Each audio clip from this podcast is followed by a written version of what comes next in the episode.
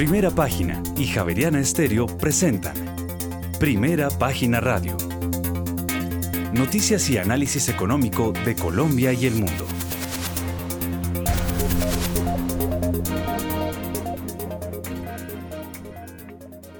Muy buenos días, son las 6 de la mañana y dos minutos. Les damos la bienvenida a una nueva emisión de Primera Página Radio. En este viernes 2 de diciembre del año 2022 tendremos todas las noticias y el análisis económico de Bogotá, Colombia y el mundo hasta pasadas las 8 de la mañana. Bajo la dirección de Héctor Hernández y Héctor Mario Rodríguez, hoy presentamos. Para noviembre, la medida de los pronósticos de los analistas del mercado financiero sitúa la inflación mensual de alimentos en 0,90%. Así lo dio a conocer el más reciente sondeo realizado por primera página. El respaldo a la independencia del Banco de la República, el cumplimiento de la regla fiscal y el respeto al ahorro privado de las pensiones son tres inamovibles para la Dirección de Crédito Público. Por su parte, Olga Lucía Acosta aclara que el gobierno sí puede usar ingresos de la reforma tributaria que no sean permanentes, pero en gastos no estructurales, como el del hueco a la gasolina. Y en el tercer trimestre de este año, el déficit en cuenta corriente de Colombia fue de 7,2% del PIB, 1,8 puntos superior al observado en el periodo abril-junio de este mismo año. Y Colombia recibió un desembolso de crédito contingente contra el riesgo de desastres con el Banco Mundial por 300 millones de dólares a propósito de los estragos del fenómeno de la niña. Y por su parte, Bancolombia desembolsó 449 mil millones de pesos a Enel Colombia, esto para apalancar su estrategia de energización y su apuesta por las energías limpias. Y más adelante, Empresas Públicas de Medellín radicó un recurso contra la resolución que ordena las evacuaciones para encender Hidro y Tuango. Tendremos estas y otras noticias hoy en primera página radio, ya son las 6 de la mañana y 4 minutos, les damos la bienvenida.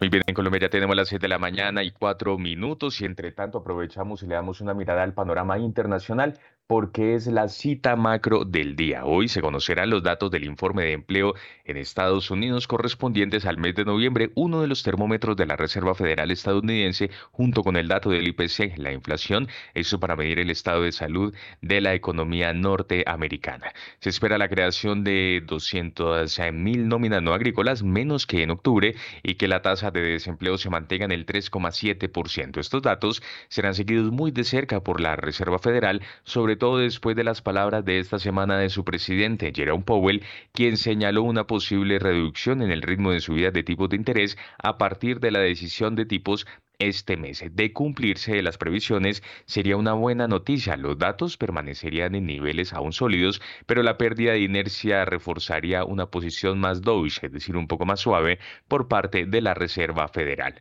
Los inversores tienen la esperanza de que el informe de empleo de noviembre en Estados Unidos indique que las subidas de tipos de interés están teniendo el efecto deseado en la economía, sin señalar una posible recesión.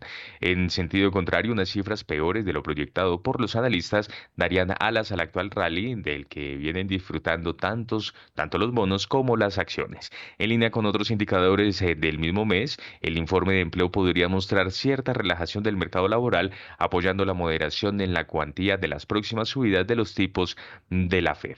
El sector de las criptomonedas eh, sigue penalizado por la falta de confianza inversora tras el crash de FTX. El Bitcoin cotiza sobre los 16 mil dólares y el Ethereum ya roza los 1.200 dólares. Ya tenemos en Colombia a las 6 de la mañana y 6 minutos y hasta ahora saludamos y le damos la bienvenida a Daniel Escobar, quien es uno de nuestros analistas invitados que hasta ahora se suma a esta emisión. Daniel, con una semana que se cierra a la expectativa de los datos de empleo de Estados Unidos y algunos datos que puedan dar indicios de cómo está la salud económica de Estados Unidos. Muy buenos días y gracias por estar con nosotros. Buenos días, Juan Sebastián. Buenos días a los analistas invitados, la mesa de trabajo de primera página y por supuesto a todos sus oyentes. Pues Juan Sebastián, tú comenzaste con temas muy relevantes en Colombia e internacionalmente. Vamos por el segundo, que es el que me estás eh, preguntando. Datos de empleo de Estados Unidos. Yo creo que no solamente nos debemos quedar con, con esta expectativa que nos está dando el mercado, 200 mil puestos de trabajo, viene moderándose después de un promedio de más de 400 mil que hemos tenido al arranque de este año, eh, sino hay una frase del discurso de Powell del día miércoles, que lo conocimos a la una de la tarde, que creo que es hacia donde debemos estar pensando siempre. Es cuál es el nivel de empleo que no incrementa ni reduce la tasa de desempleo. O más bien, cuál es el nivel de generación de empleo que no tiene impacto en el largo plazo sobre la tasa de desempleo. Y ese nivel que nos dijo Powell fue actualizado porque yo tenía otra cifra un poco más alta previamente, era, son 100 mil puestos de trabajo. Si Estados Unidos de manera constante siempre genera 100 mil puestos de trabajo nuevos en términos netos, la tasa de desempleo no se va a mover en el largo plazo ni para arriba ni para abajo. Por eso es importante esto que tú acabas de mencionar, una expectativa de 200 mil.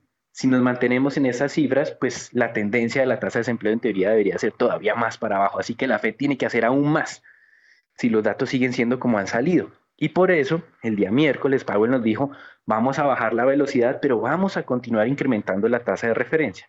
Y esta semana el mercado pues está muy contento, ha tenido valorizaciones tanto en renta fija como en renta variable, bajo esa percepción de que la Fed va a bajar el ritmo, pero cuidado con este tema del empleo, todavía no se ha desacelerado suficiente. Y el otro tema que tú propones, recesión pues el Beigebook ya nos mostró también que hay una mayor preocupación y estamos identificando cada vez como más sectores, por ahora los más sensibles a, tasas de interés, con una amplia afectación. El tema inmobiliario. Ahí hay una noticia del día de ayer que me llamó la atención de Blackstone, con un fondo de capital privado en temas inmobiliarios. Retiros de clientes están llegando al tope, al máximo que ellos pueden redimir. ¿Por qué? Porque entienden que este sector se va a ver afectado muy ampliamente con las altas tasas de interés, Juan Sebastián.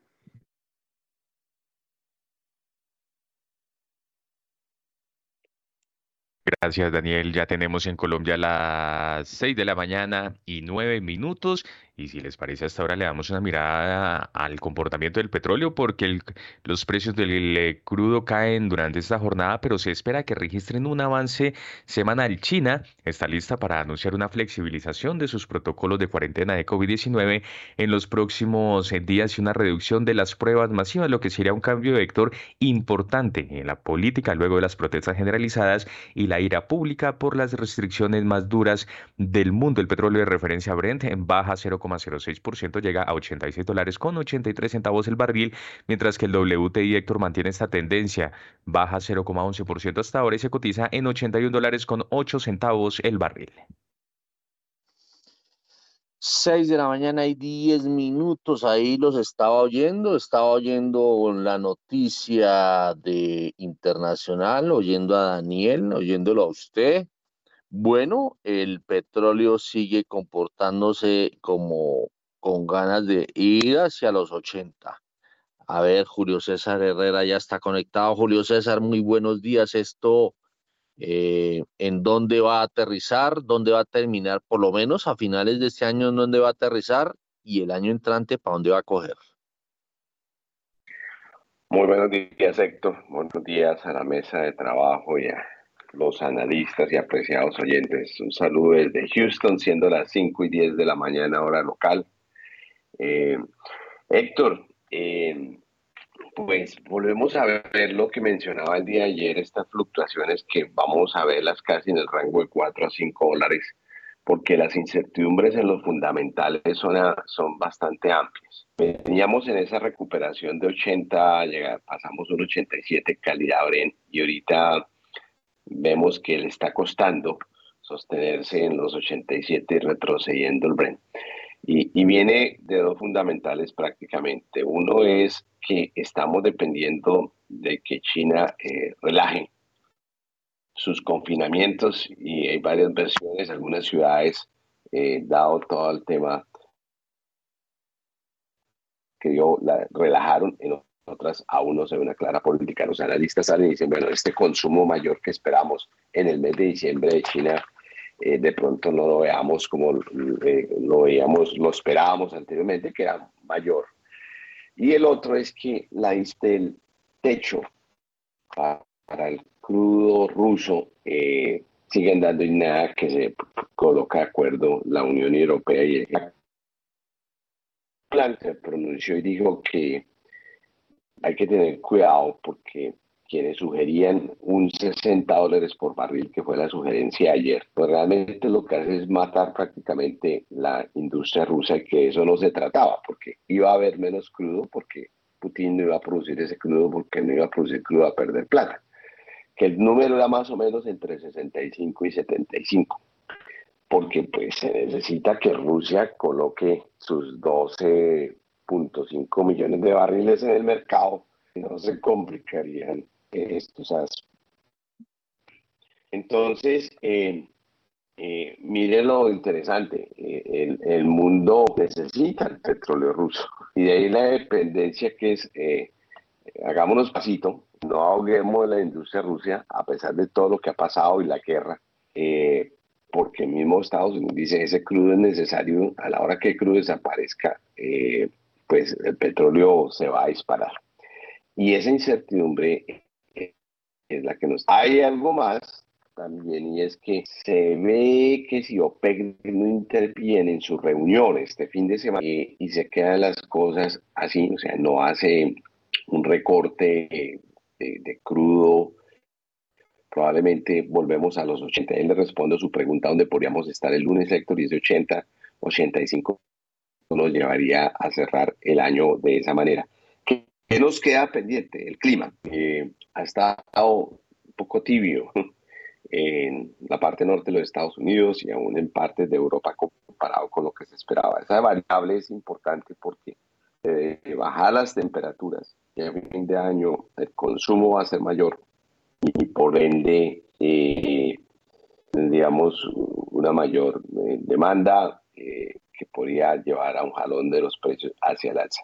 El año entrante hay muchos debates, sector. Creemos que si estabiliza ya el tema del techo para Rusia, seguimos con la demanda, volveríamos a estar en los 95 a 100 dólares por barril, lo que están viendo. Hay varios artículos que dice que podemos volver a 120, 150, y tengo mis dudas porque enfrenta un inicio económico pues, bastante retante, aunque creemos que eh, la inflación se va a, a reducir lo cual es bueno porque el consumidor va a eh, dejar de proteger su bolsillo, pero vemos ese rango de los 95.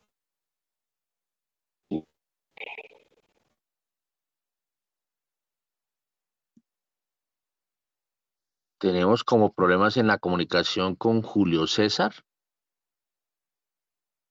Eh, Juan Sebastián. No me oye. A ver, ¿Me perdieron? ahora sí, pero eh, pero por momentos se me ha ido y bastante la onda. Repítame lo último, Julio César, por favor. Héctor, eh, nosotros estamos viendo de que el año lo cerraríamos eh, en 1,85 a 90 dólares por barril y el año entrante va a ser un año de 95 a 100 dólares por barril. y el factor es importante Aló, Héctor, ¿me escucha? Sí. Es el cambio de audífonos. Eh, bueno. El, el 95 a 100 dólares por barril de aquí pues, se cree que se van a estabilizar varios aspectos de, la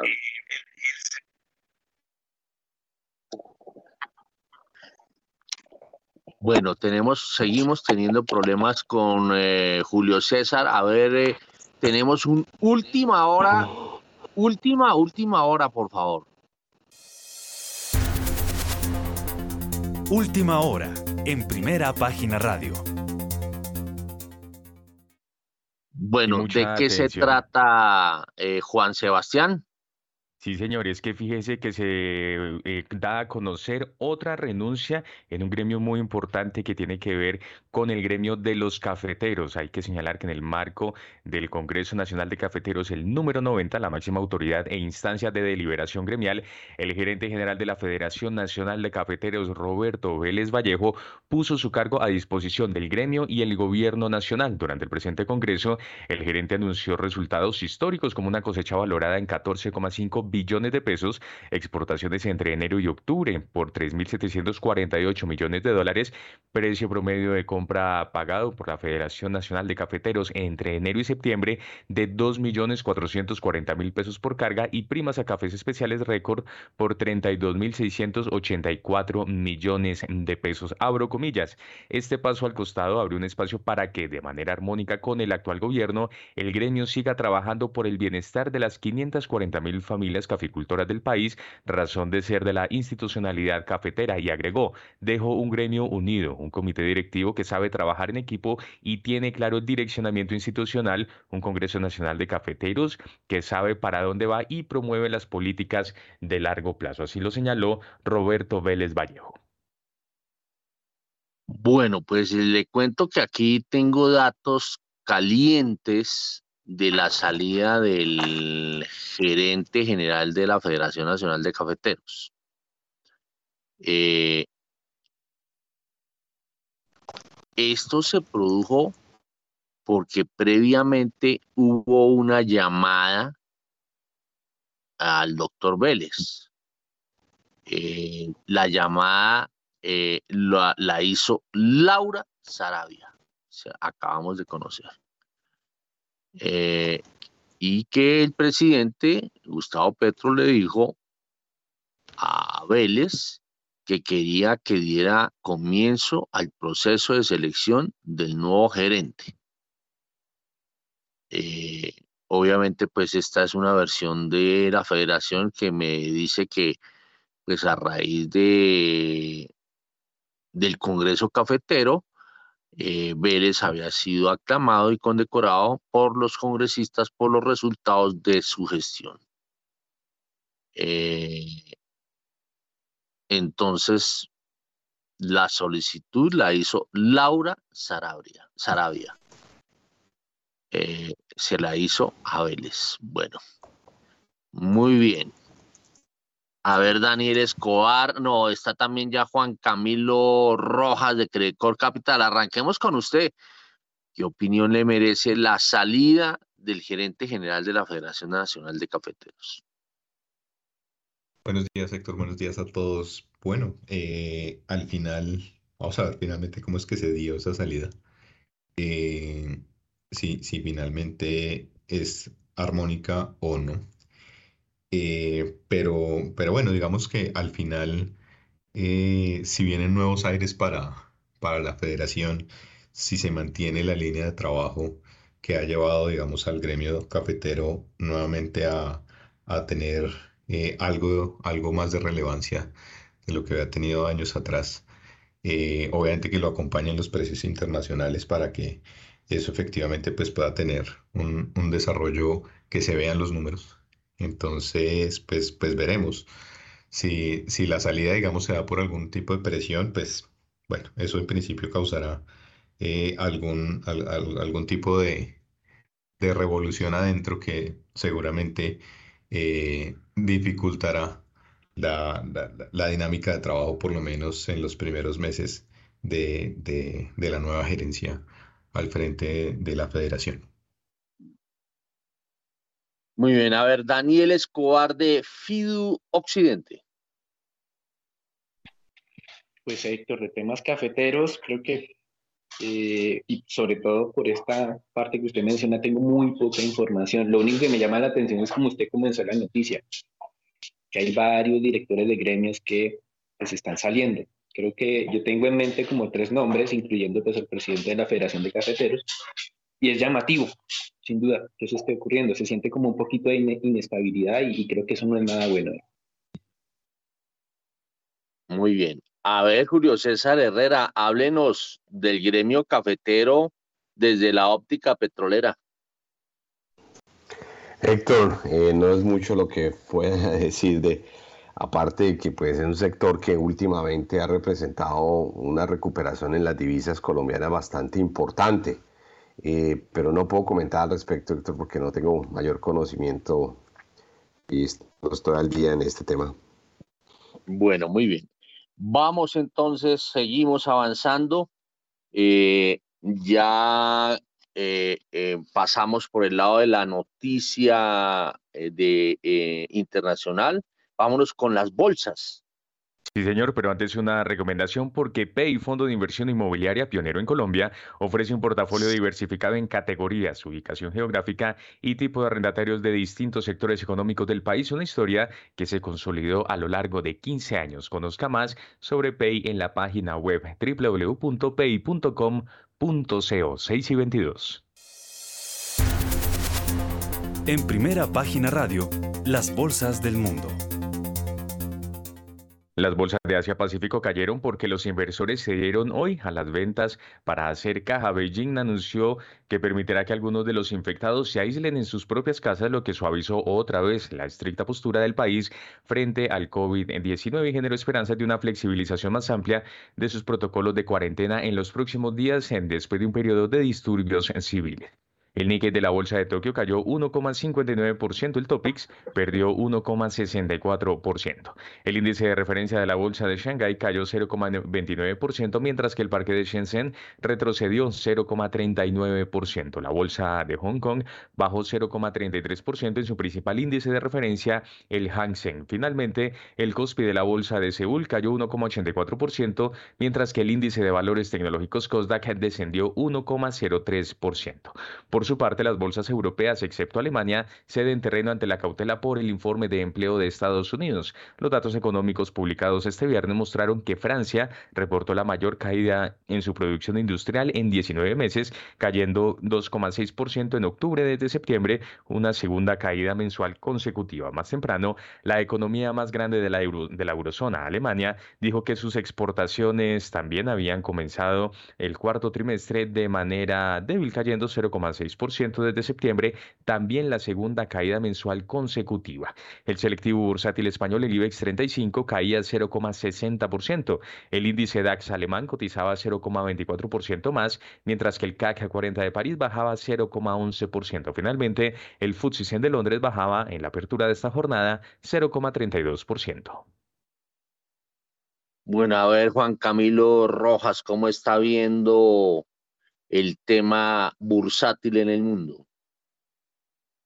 Bueno, pues sector, seguimos con, con volatilidad y esa volatilidad, pues eh, creemos nosotros se, se, deriva de varios temas pendientes. Dentro de esos temas pendientes, pues está eh, e, efectivamente el tema climático en, eh, en, Europa, de qué tanto va a terminar afectando la, la economía. Como, como decía Julio César, por ahora no parece que va a estar tan frío pero pues esto puede cambiar en cualquier momento y puede dificultar aún más la situación en Europa.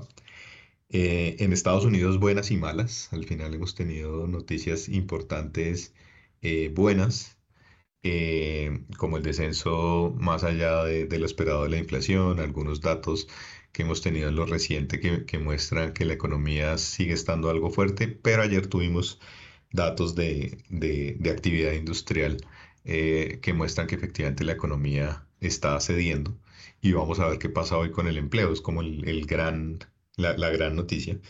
Y desde luego la reapertura de China eh, o, la flexibilización, si se quiere más bien, de la política cero COVID que, que lleve a, a, que la economía aprenda a convivir con, con, con la pandemia eh, o con la enfermedad.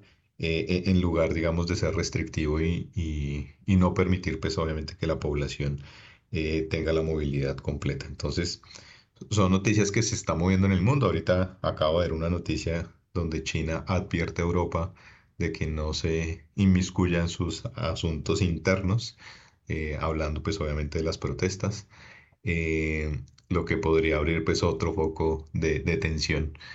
obviamente no guerra, pero, pero sí tensión que pudiera tocar las puertas de lo comercial. Entonces vamos a ver cómo evoluciona este tema hacia adelante, pero pues seguimos con, con todavía incertidumbre que nos hace ver estas volatilidades. Muy bien, son las 6, eh, de la mañana y 26 minutos. A ver, Daniel Escobar, ¿cómo está viendo la cosa? Bueno, Héctor, eh, hay un tema que me gusta como retomar, algo que mencionó Julio César sobre China y la parte del levantamiento de las restricciones de cómo ellos han venido controlando los contagios. En China usted sabe que está el tema del Partido Comunista y el Partido Comunista delega en los funcionarios locales las medidas. Los funcionarios locales son penalizados si hay contagios masivos de la población, por eso los funcionarios locales pues, son tan estrictos en ese tipo de medidas. Ahora, el Partido Comunista, arriba de todo, Xi Jinping y, sus compañeros, digamos, han tenido la ventaja de culpar al gobierno local si se le va la mano, si no se le va la mano.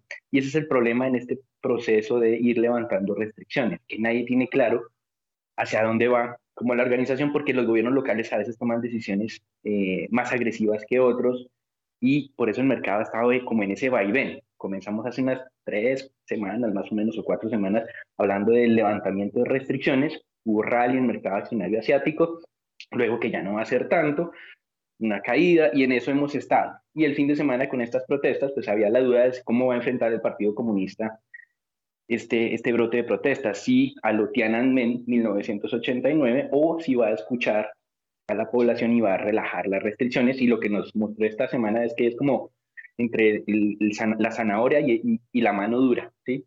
Represión, represión de las protestas, pero también hacer algunos anuncios para decir, vamos a ir avanzando. ¿Para cuándo se cree que pueden ir a hacer un ajuste un poquito más como estructural de este tipo de medidas? Pues para, cuando pase el invierno, Héctor, no lo pueden hacer antes. Y segundo, eso coincide con marzo, cuando van a confirmar a Xi Jinping como presidente, porque hasta ahora, para un nuevo eh, periodo, porque hasta ahora lo confirmaron siendo cabeza del Partido Comunista y eh, cabeza de las fuerzas militares, pero falta el tema de la presidencia que va a ser en marzo. Entonces todo está mirado a marzo, hacia donde puede ser el levantamiento un poquito más formal de restricciones, que ya pasó el invierno, y la gran pregunta es qué va a hacer el mercado con base en eso. Es muy probable que en el 2023 sí hagan un cambio de ese tipo de restricciones, pero pues el mercado normalmente se anticipa y la gran pregunta es qué tanto se va a anticipar. Eh, muy bien, son las eh, 6 de la mañana y 29 minutos. Venga a ver qué está pidiendo la palabra Juan Camilo Rojas. Juan Camilo.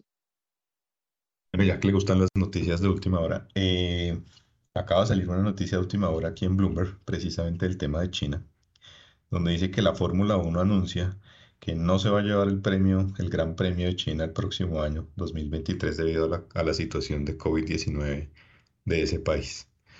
Esto es una presión adicional digamos, que, que, tiene China. Eh, frente a esto es una posible muestra de, lo que, de las decisiones que pudieran tomar eh, capitales extranjeros eh, de, ir o no a China. Y al final, en este momento, de acuerdo con la política que ha querido seguir Xi Jinping, pues esos capitales extranjeros son importantes. Más pensando en, la situación que se está viviendo en el mercado de, construcción, donde sí que necesitan inyecciones de capital y esas vendrían de afuera. Entonces, relevante con lo que mencionaba eh, Daniel también, de, lo que está pasando en la evolución de esa política cero COVID y, bueno, más presión para que la vayan soltando. Bueno, muy bien, son, eh, ya que usted se metió en el tema deportivo, metámonos en el tema deportivo. ¿Cómo marcha el Mundial? A ver, eh, Juan Sebastián. Sí, señor, pero antes una recomendación, porque la colección de balones dedicados a Higuita, Usme, Falcao, Cuadrado y Ospina puede ser suya de la mano de las mujeres del municipio de Monguí. Bancolombia creó más de 150 mil balones para aquellos colombianos que se les hincha el corazón con el fútbol. Conozca más cómo puede reclamarlos en www.bancolombia.com. Barra inclinada, balones. 6 de la mañana y 30 minutos, Héctor. Bueno, eh, eh, usted me, regáleme resultados porque yo estoy descuadrado de resultados. ¿Cómo fueron los resultados ayer?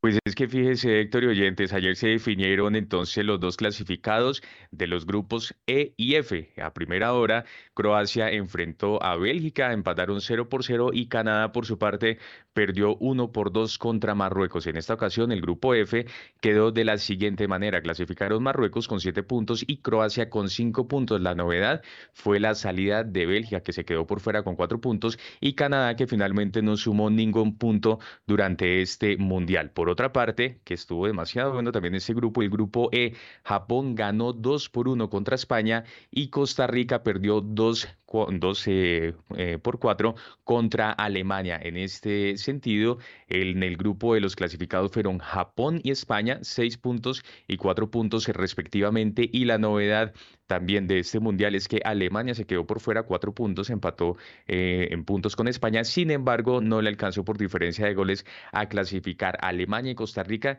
quedaron eh, eliminados de este mundial y hay que señalar que por poco y en algún momento Costa Rica estuvo clasificado junto con Japón. Sin embargo, España eh, pero mejor, Alemania eh, remontó, ganó 4 por 2 y dejó a Costa Rica por fuera. En este sentido, entonces ya se definieron las otras llaves. El próximo lunes 5 de diciembre estará jugando Japón contra Croacia y por su parte Marruecos enfrentará a España en esta llave de los octavos de final. Hoy se definirán, se definirán entonces eh, los clasificados del grupo H y del grupo G. Sobre las 10 de la mañana, Corea del Sur estará enfrentando a Portugal y lo mismo hará Ghana contra Uruguay. Y por otra parte, sobre las 2 de la tarde, Serbia estará jugando contra Suiza y Camerún estará jugando contra un Brasil ya clasificado para definir el segundo clasificado del grupo G.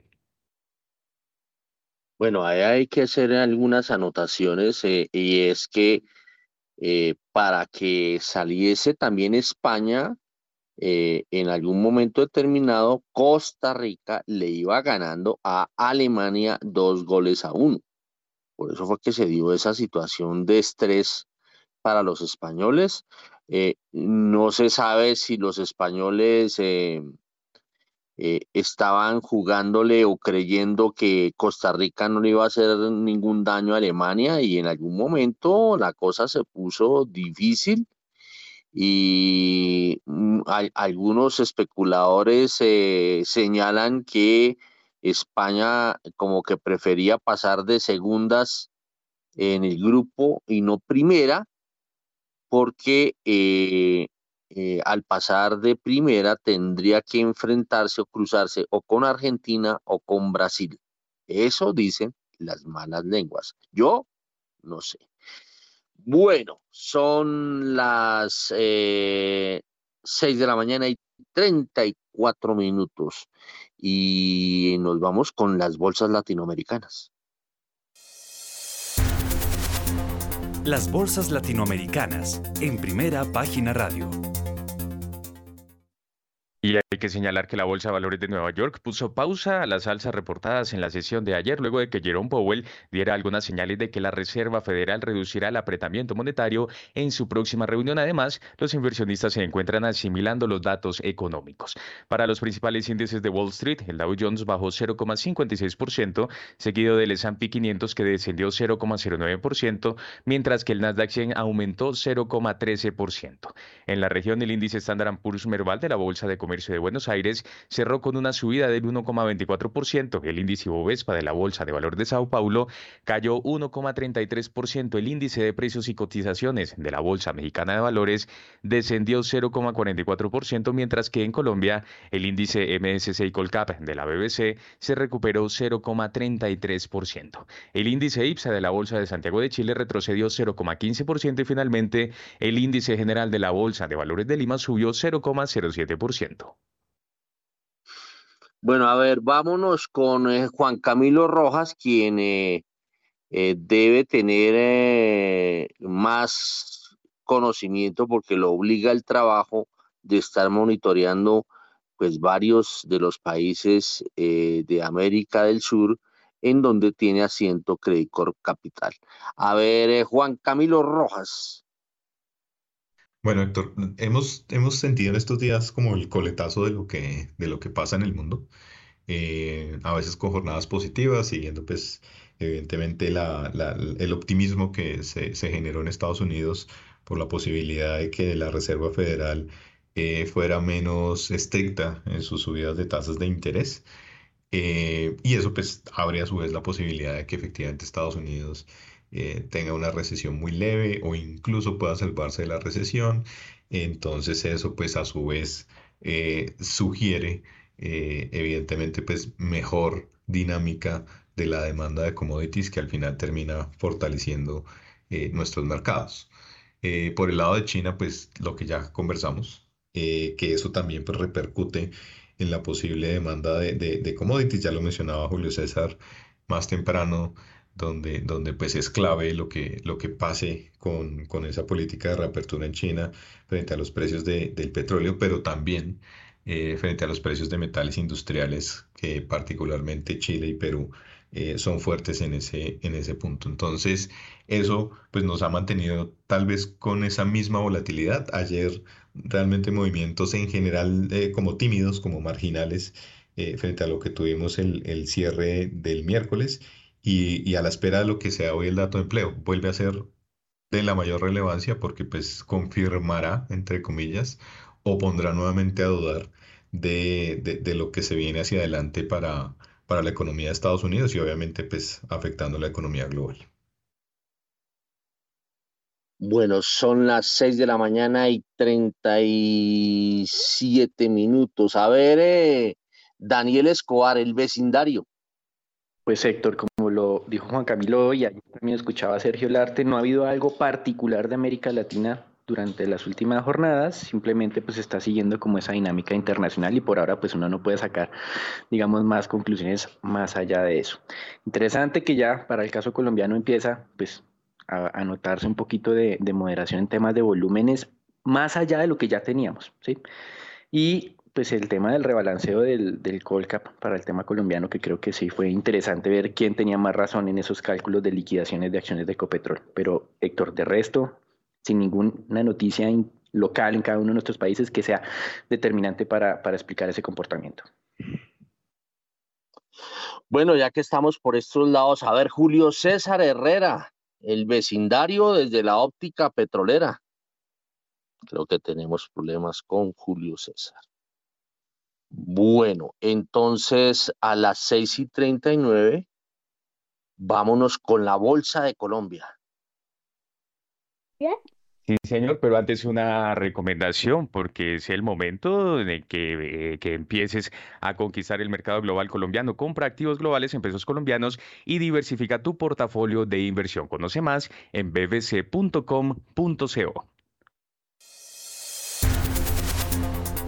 En primera página radio, las acciones de Colombia. Las transacciones en la Bolsa de Valores de Colombia disminuyeron 61,88%. La acción más desvalorizada fue la de Grupo Aval. En total, las negociaciones alcanzaron los 420.484 millones de pesos en 9.460 operaciones. Las acciones más negociadas fueron Ecopetrol con 336.327 millones de pesos, Preferencial Bancolombia con 20.078 millones de pesos y el título ordinario de Bancolombia con 13.764 millones de pesos. La más valorizada fue la acción de Fabricato con un alza del 9,38%, Cementos Argos subió 7,05% y la acción del Banco de Bogotá subió 6,25%. La más desvalorizada fue Grupo Aval con una caída del 6,88%, Grupo de Energía de Bogotá bajó 4,90% y el título ordinario de Bancolombia cerró con un 4% en rojo. El MSCI Colcap finalizó la jornada con una caída del 0,58% a 1.235,45 unidades, mientras que el COLIR bajó 0,18% a 789,41 puntos. Muy bien, son las 6 de la mañana y 40 minutos. Eh, a ver, miremos eh, cómo está eh, ¿Cómo está? Oye, está pidiendo la palabra aquí, es que hace rato Guillermo Valencia. A ver, Guillermo Valencia, antes de seguir con el análisis de la Bolsa de Colombia, eh, lo veo conectado, eso pasa cuando uno llega como tarde al, a la reunión. A ver, Guillermo Valencia, ¿cómo está viendo el tema internacional? ¿Por qué pidió la palabra? Guillermo desde Brasil. Don Héctor, un saludo muy especial, un saludo para los colegas, para la mesa de trabajo y por supuesto para la gran audiencia primera página. Entonces ya está como, como Xi Jinping con vetos ahora. no, no, no, no, yo no veto a nadie. está bien, está bien. Héctor, ¿usted se vio esa película de sus años mozos que se llama Truman Show? Sí, claro. Con, eh, eh, ¿cómo se llama? Eh, Jim Carrey. Jim Carrey.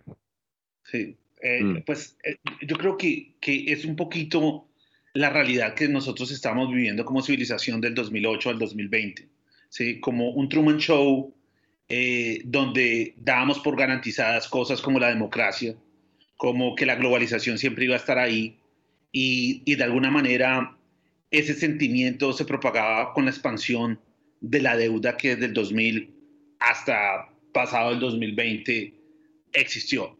Entonces, eh, un mundo que queríamos que fuera de una manera, pero que la realidad nos muestra que es de otra. Un mundo actual donde la democracia es escasa.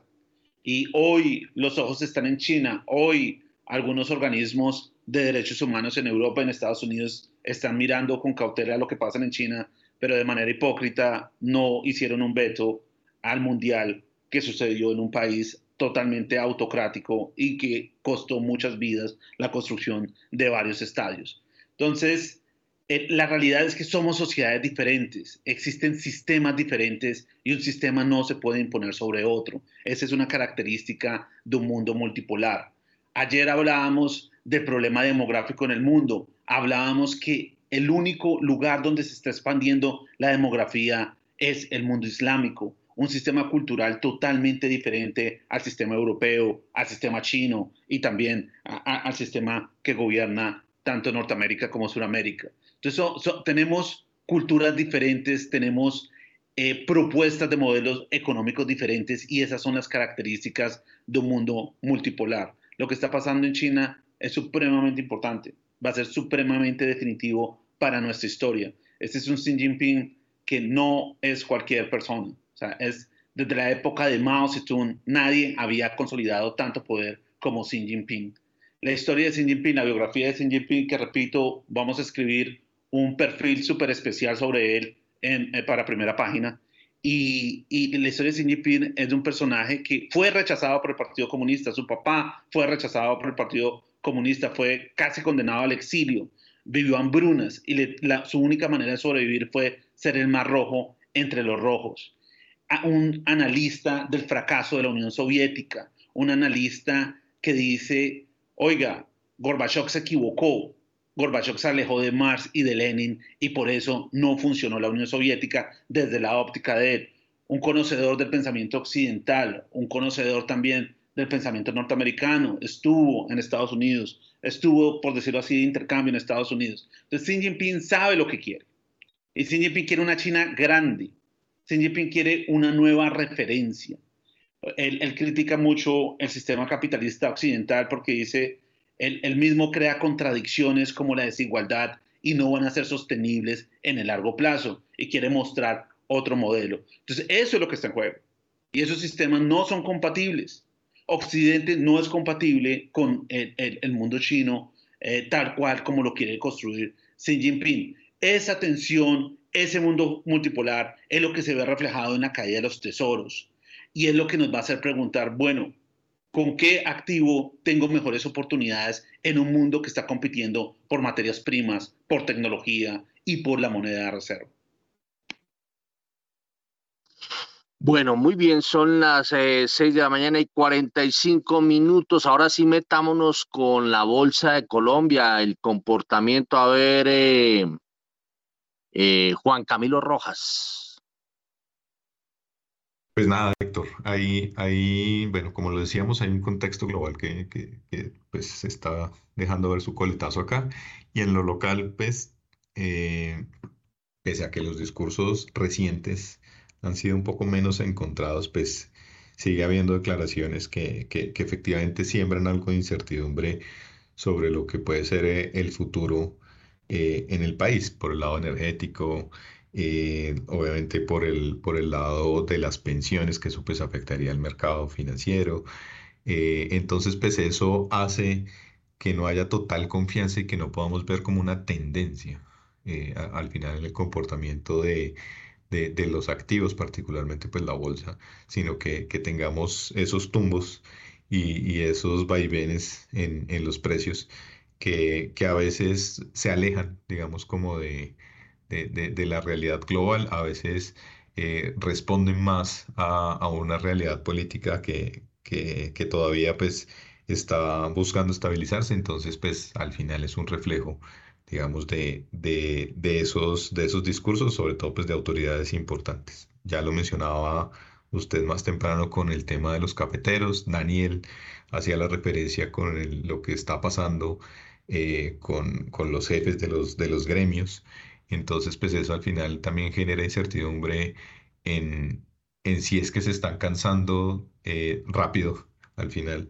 de, de, lo que, de lo que pudiera ser las reglas del juego con este gobierno o, qué es lo que está pasando, pero al final es una representación también de esa incertidumbre.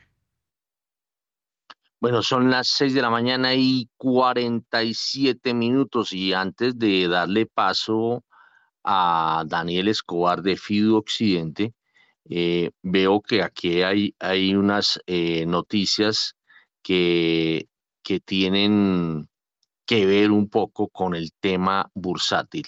Nos vamos eh, a ver con el informe de Romario Ortiz que tiene que ver con la OPA de, sobre Back Holding International. Al cuarto día de 10 en la OPA de Sadinco sobre Back Holding International Corp, el oferente lleva un acumulado del 5,5% del porcentaje máximo a comprar, lo que equivale a 546.087.414 acciones. En la jornada de este jueves se recibieron 73 aceptaciones que corresponden al 0,5% del máximo porcentaje que busca el oferente. El saldo acumulado del día anterior es de 139 aceptaciones por 540 millones 228 mil 866 acciones equivalentes al 5%. 6 y 49 y seguimos con más de BAC con eh, Romario. Esadinco, controlada por Luis Carlos Sarmiento Angulo, volvió a disminuir la garantía de OPA por acciones ordinarias de BAC Holding International Corp, esta vez a 111 millones de dólares. El miércoles 30 de noviembre fue la cuarta disminución de la garantía, donde la redujo a 193 millones de dólares. Cabe mencionar que en principio la garantía era por 300 millones de dólares y que la oferta es sobre un porcentaje mínimo del 5% y un máximo del 25% de las acciones ordinarias suscritas, pagadas y en circulación de Bad Holding International Corp. Bueno, a las 6 y 49 le pregunto a Daniel Escobar, ¿por qué esta OPA? Eh, ¿usted, la ¿Usted entendió esa jugada, eh, Daniel? Pues Héctor, últimamente estaba un poco alejado del mercado accionario colombiano.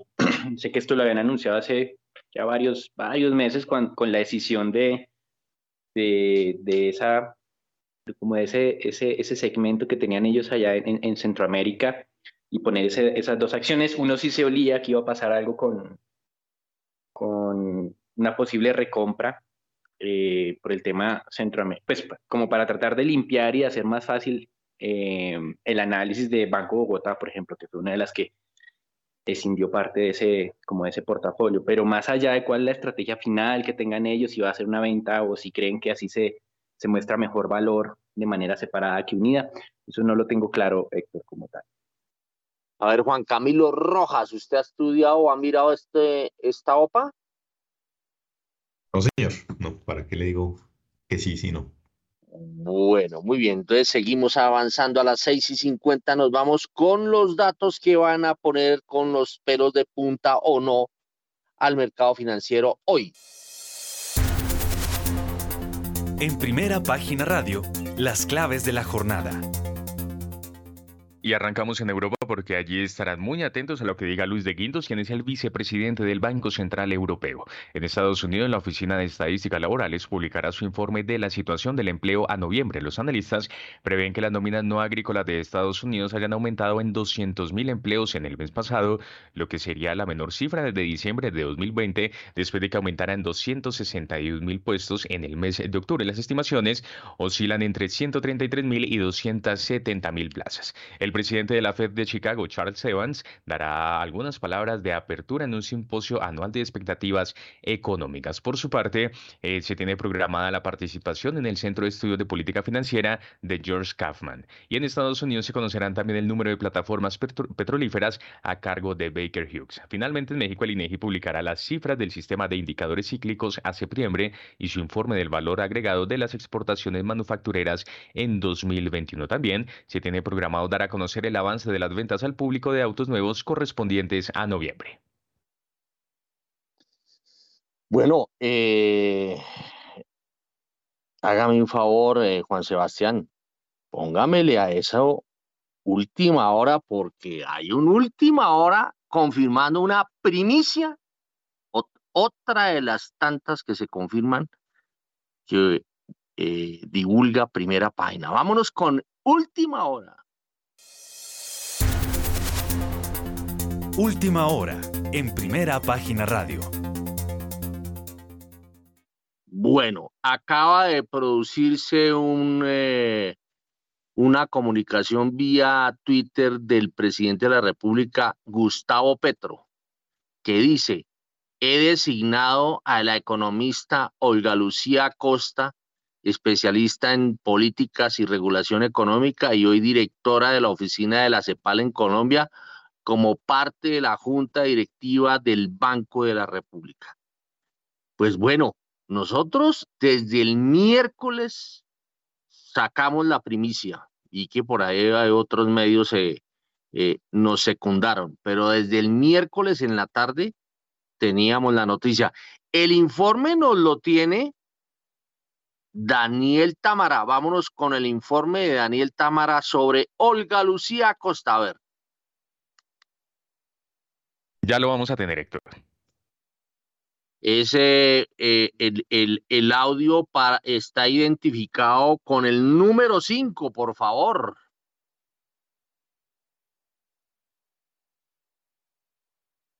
Bueno, mientras sale, eh, mientras sale la noticia de, de Daniel Támara, quien eh, es, es nuestro reportero en materia macroeconómica, yo se las leo. Esto lo reportamos el miércoles en la tarde. Dice Olga Lucía Acosta, es más, es más, tenía un, un título, mm, eh, una presentación bastante sugestiva.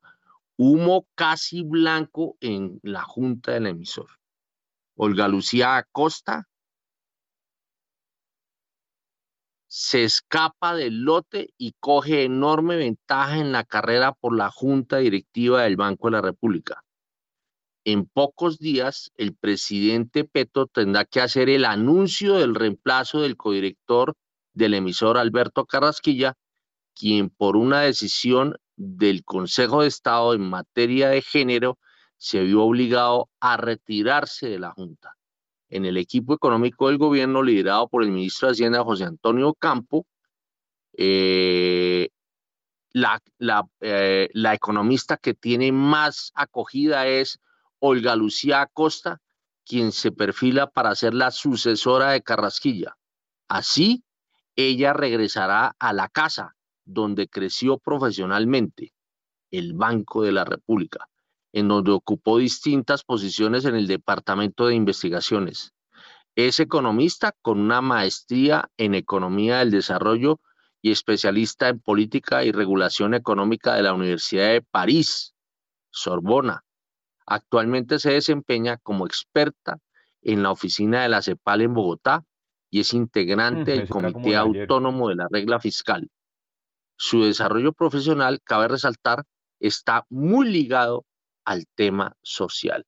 Esta noticia nosotros la reportamos eh, hacia las 6 de la tarde del pasado 30 de noviembre.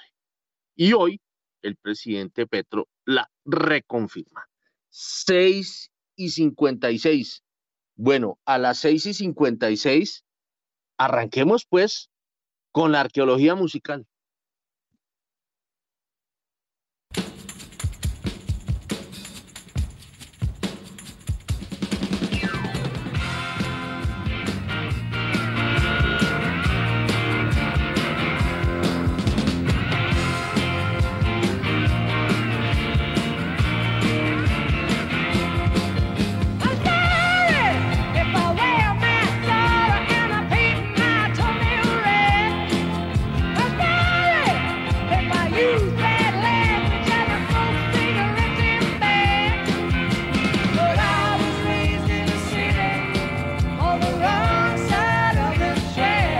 Bueno, el que está haciendo la segunda voz en este tema, en este tema que se llama Orgullosa de ser una mujer honky, eh, es nuestro invitado especial. La que hace de primer voz es una británica de nombre Elkie Brooks, de un grupo que se llamó Benager Joe. Y, y esta es, digamos, de las primeras apariciones eh, de nuestro invitado especial.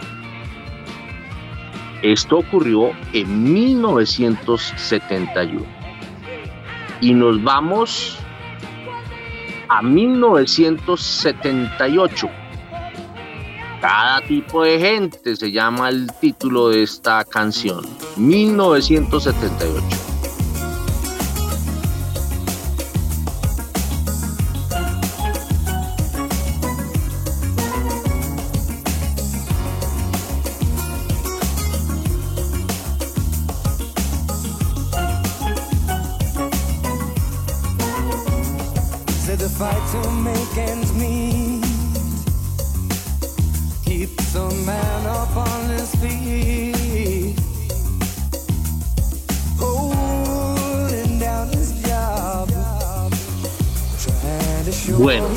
Nuestro invitado especial de hoy eh, nació en eh, el 19 de enero de 1949 y murió en París creo que después de un concierto el 26 de septiembre del año 2003. Y todavía no les he dicho el nombre. Vámonos con el siguiente tema.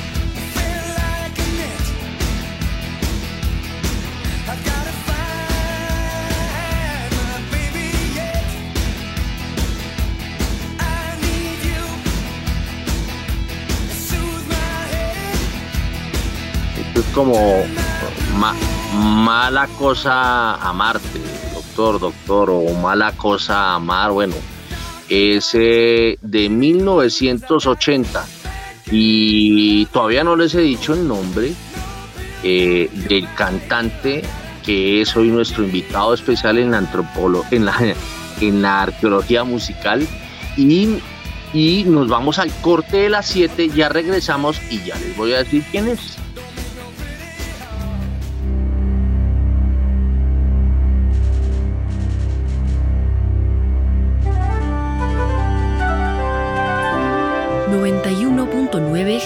Estéreo, Bogotá.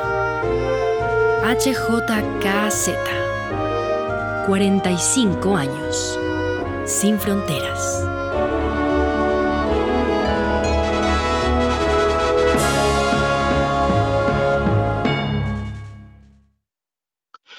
Y seguimos con un tema de 1984 que se llama The Power Station.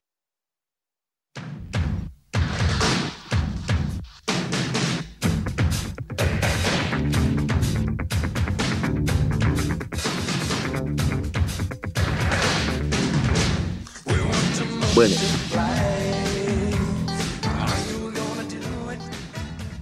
Muchos ya lo habrán identificado quién es nuestro eh, invitado especial y este es un tema de nuestro invitado cantando con eh, eh, Duran Duran y el bajista John Taylor.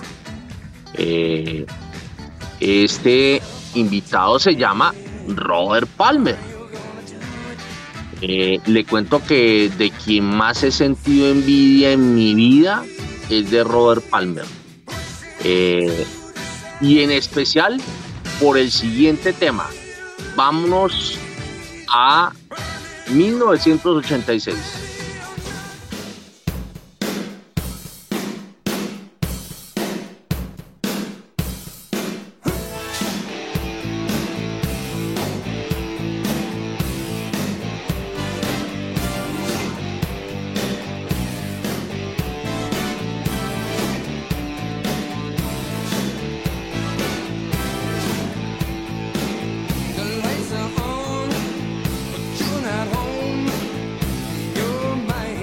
Adicto al amor. Óigame, quien haya visto este video, imagínense, él está rodeado de unas mujeres muy bonitas.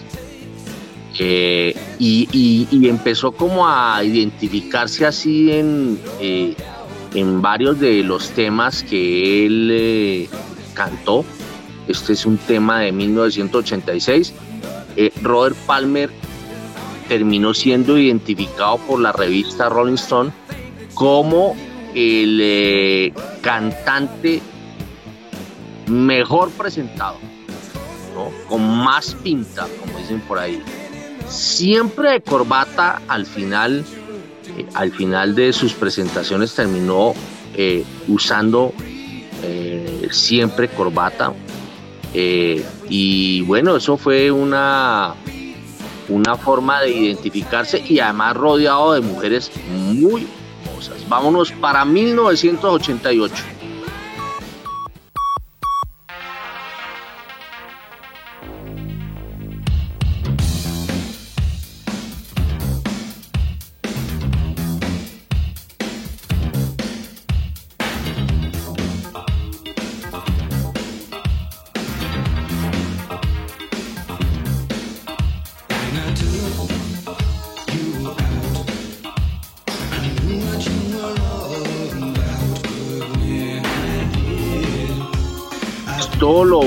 Éxito Robert Palmer, aunque la versión, la primera interpretación corrió por cuenta de Cherel. Esto es una composición de Jim Jam y Terry Lewis. Eh, no quise excitarte. Vámonos para 1989. I feel so lucky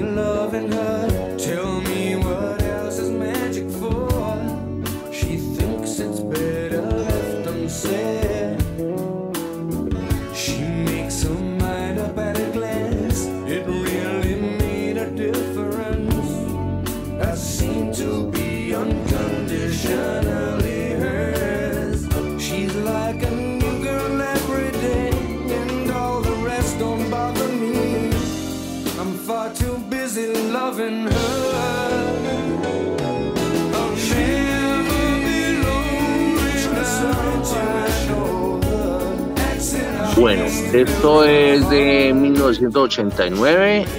Ella hace mi vida. Y seguimos avanzando en ese, en ese mismo año. Y con eso vamos a terminar eh, con Robert Palmer. Simplemente irresistible. Nos vamos con Robert Palmer 1989 con un disco que fue Grammy.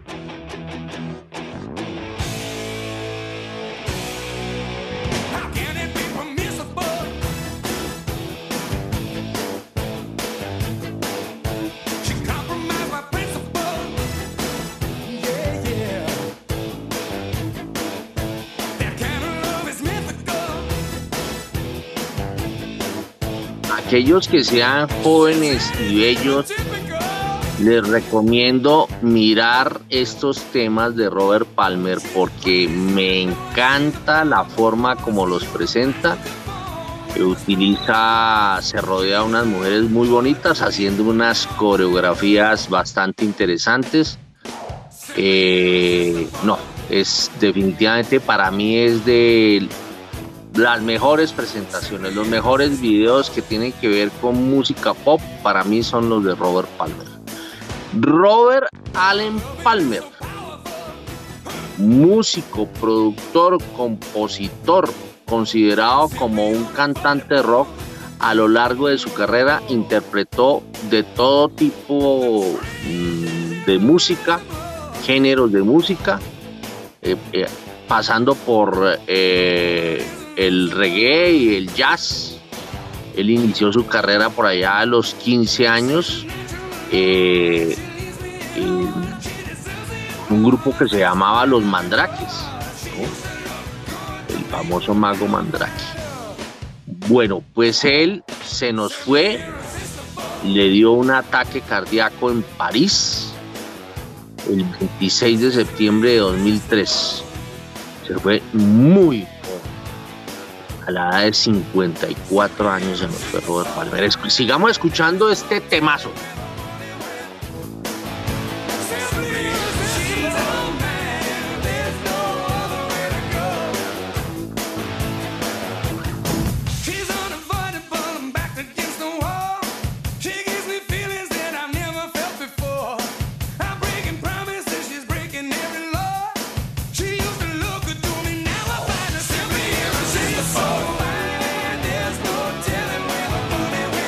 Las 7 y 8 minutos de la mañana, después de tantas primicias de primera página, muchas reconfirmadas permanentemente aquí por Javeriana Estéreo por los 91.9 a través de primera página radio.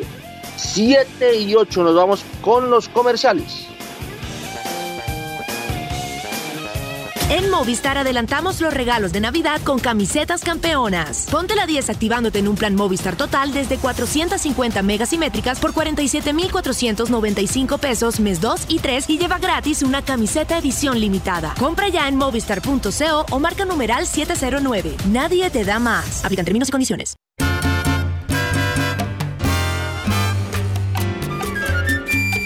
Caribe y Sol. Viernes y sábados desde las 8 de la noche hasta que salga el sol.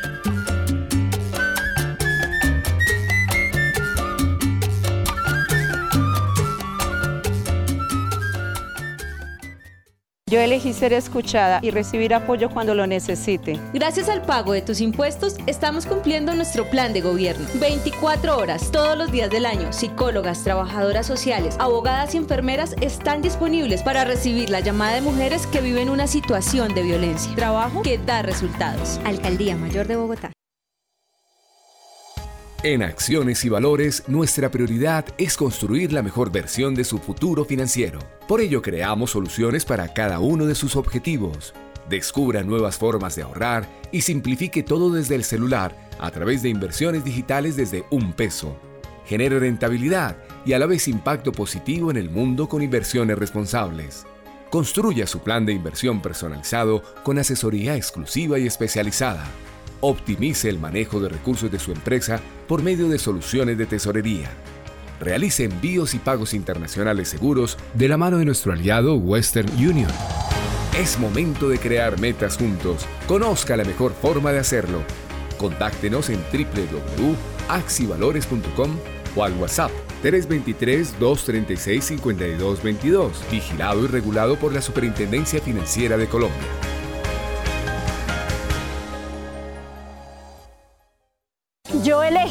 Regalarme tiempo para cumplir mi proyecto de vida. Gracias al pago de tus impuestos, estamos cumpliendo nuestro plan de gobierno. Creamos 14 manzanas del cuidado para relevar a miles de mujeres cuidadoras para que puedan descansar, estudiar y emprender mientras cuidamos a quienes ellas cuidan. Trabajo que da resultados. Alcaldía Mayor de Bogotá. En Movistar adelantamos los regalos de Navidad con camisetas campeonas. Ponte la 10 activándote en un plan Movistar total desde 450 megasimétricas por 47,495 pesos mes 2 y 3 y lleva gratis una camiseta edición limitada. Compra ya en movistar.co o marca numeral 709. Nadie te da más. Aplican términos y condiciones. En Acciones y Valores, nuestra prioridad es construir la mejor versión de su futuro financiero. Por ello, creamos soluciones para cada uno de sus objetivos. Descubra nuevas formas de ahorrar y simplifique todo desde el celular a través de inversiones digitales desde un peso. Genere rentabilidad y a la vez impacto positivo en el mundo con inversiones responsables. Construya su plan de inversión personalizado con asesoría exclusiva y especializada. Optimice el manejo de recursos de su empresa por medio de soluciones de tesorería.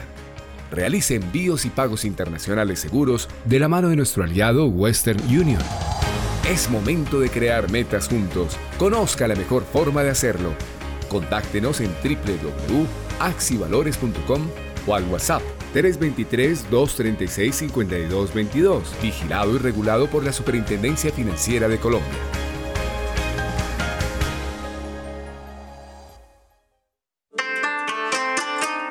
Aquí Asia. Su magia, su cultura y la importancia de su economía en el mundo hoy. Voces y sonidos del continente más extenso y poblado de la Tierra en Aquí Asia. Los sábados a las 9 de la mañana. Dirige y conduce Rosa Cárdenas.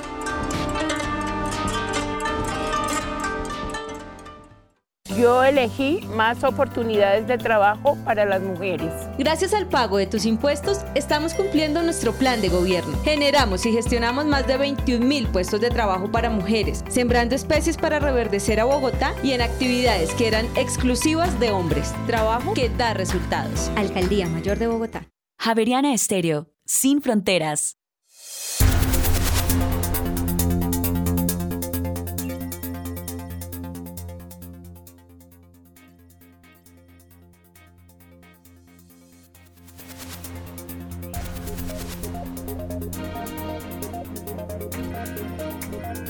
Si quiere yo recibo, a ver, porque Juan Sebastián creo que se está tomando un cafecito. A ver, Juan estamos. Sebastián, ¿está ya conectado?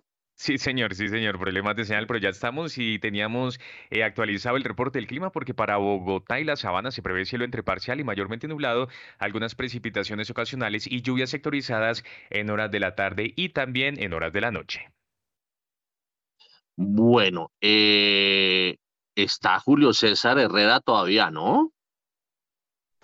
Sí, Héctor, aquí me encuentro. Bueno, entonces, gracias a su patrocinio, nos vamos con los commodities. Los precios de los commodities en primera página radio. A esta hora el petróleo de referencia Brent sube 0,24%, llega a 87 dólares con 9 centavos el barril, mientras que el WTI se recupera 0,30%, se cotizan 81 dólares con 46 centavos el barril. La onza de oro pierde 0,2%, se cotiza en 1.811 dólares, mientras que la plata sube 0,08% hasta los 22 dólares con 86 centavos. La libra de azúcar pierde 0,71%, se cotiza en 19 centavos de dólar, mientras que el café desciende 1,42% y llega a un dólar con 63 centavos la libra. La tonelada de carbón sube 2,36%, llega a 281 dólares con 50 centavos, mientras que el níquel hasta ahora se recupera 0,85% y se cotiza sobre los 26.475 dólares la tonelada. Muy bien, 7 de la mañana y 14 minutos. Óigame, antes que nada, Julio César, ¿usted vio a Robert Palmer, vio los videos de Robert Palmer en su época de años mozos o no? Sí, Héctor, recuerdo algunos de ellos y sé a qué se refería cuando mencionaba que le gustan mucho los videos, son espectaculares. Sí. Muy bien. Oye, Eh, Héctor, eh, nos quedó Todavía viendo siento lo- envidia por música ver, a ver, despáchese usted con el tema de los commodities. Ayúdeme a mirar no solamente el petróleo, no solo de- del petróleo vive el mundo. Sí, Héctor, con gusto. Oiga, pero nos queda bien la música navideña. Ya es diciembre, entonces es muy buena su arqueología, pero espero que el próximo viernes nos dé más villancicos. Música navideña, bueno. Eh, No, porque en, lo que pasa es que a mí me gusta ir contra la marea, ¿no? Cuando todo el mundo cree que debe ser el tema, entonces me gusta ir con temas completamente diferentes. No, muy buena su arqueología musical. Héctor, ahí, eh, y pido excusas por, las, los problemas de comunicaciones. La semana entrante va a ser crítica para los mercados petroleros y aún para commodities, y voy a explicar por qué. Para los mercados petroleros, y respondiendo a su pregunta de hacia dónde vamos, eh, hay mucho rumor sobre los fundamentales y eso ha hecho que esta volatilidad se dé. Eh, Ante todo, tenemos que hay eventos que van a determinar el curso no solo de diciembre, sino cómo vamos a entrar a enero.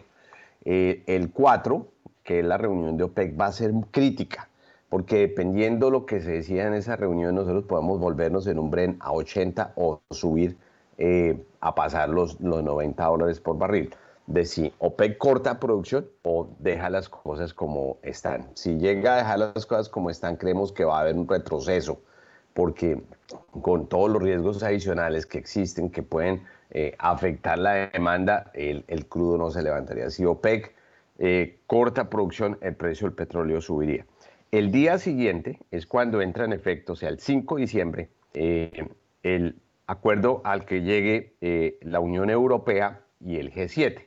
Ahí se colocaría en fuerza ese acuerdo de colocarles un precio techo al crudo ruso. Siguen los debates y lo que ha habido pues especulación que sí, que 60, que 75, que 65.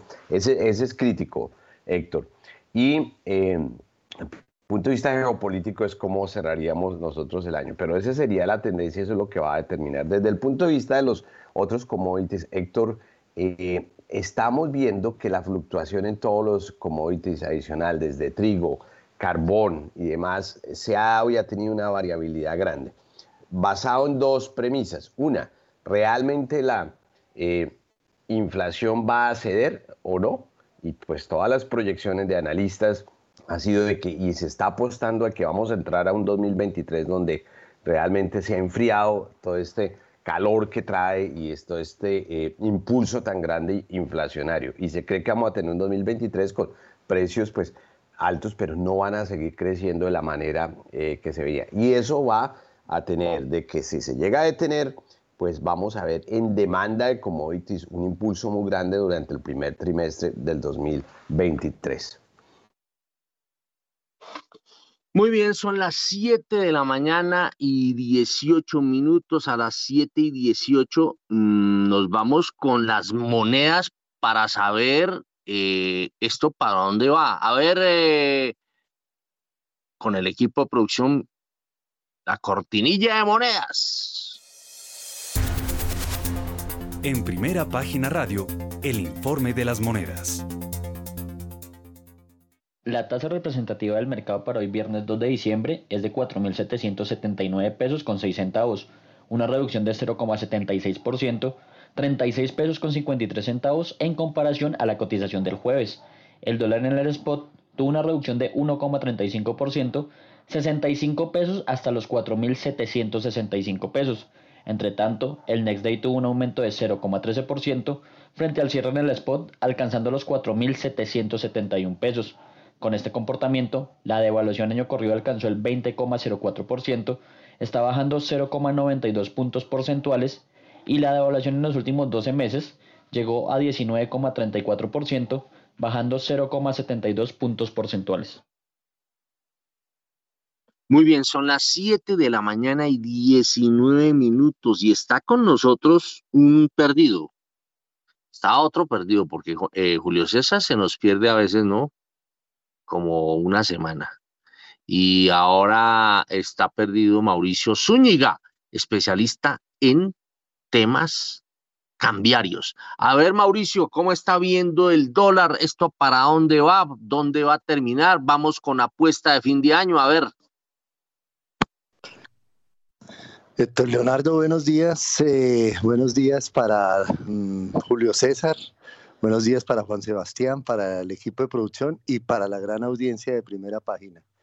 Eh, antes que nada, me uno a la Siga, William de... Mauricio, siga don William Mauricio. Antes que nada, me uno a la solicitud de Julio César de, de que seguimos esperando esa arqueología mmm, navideña.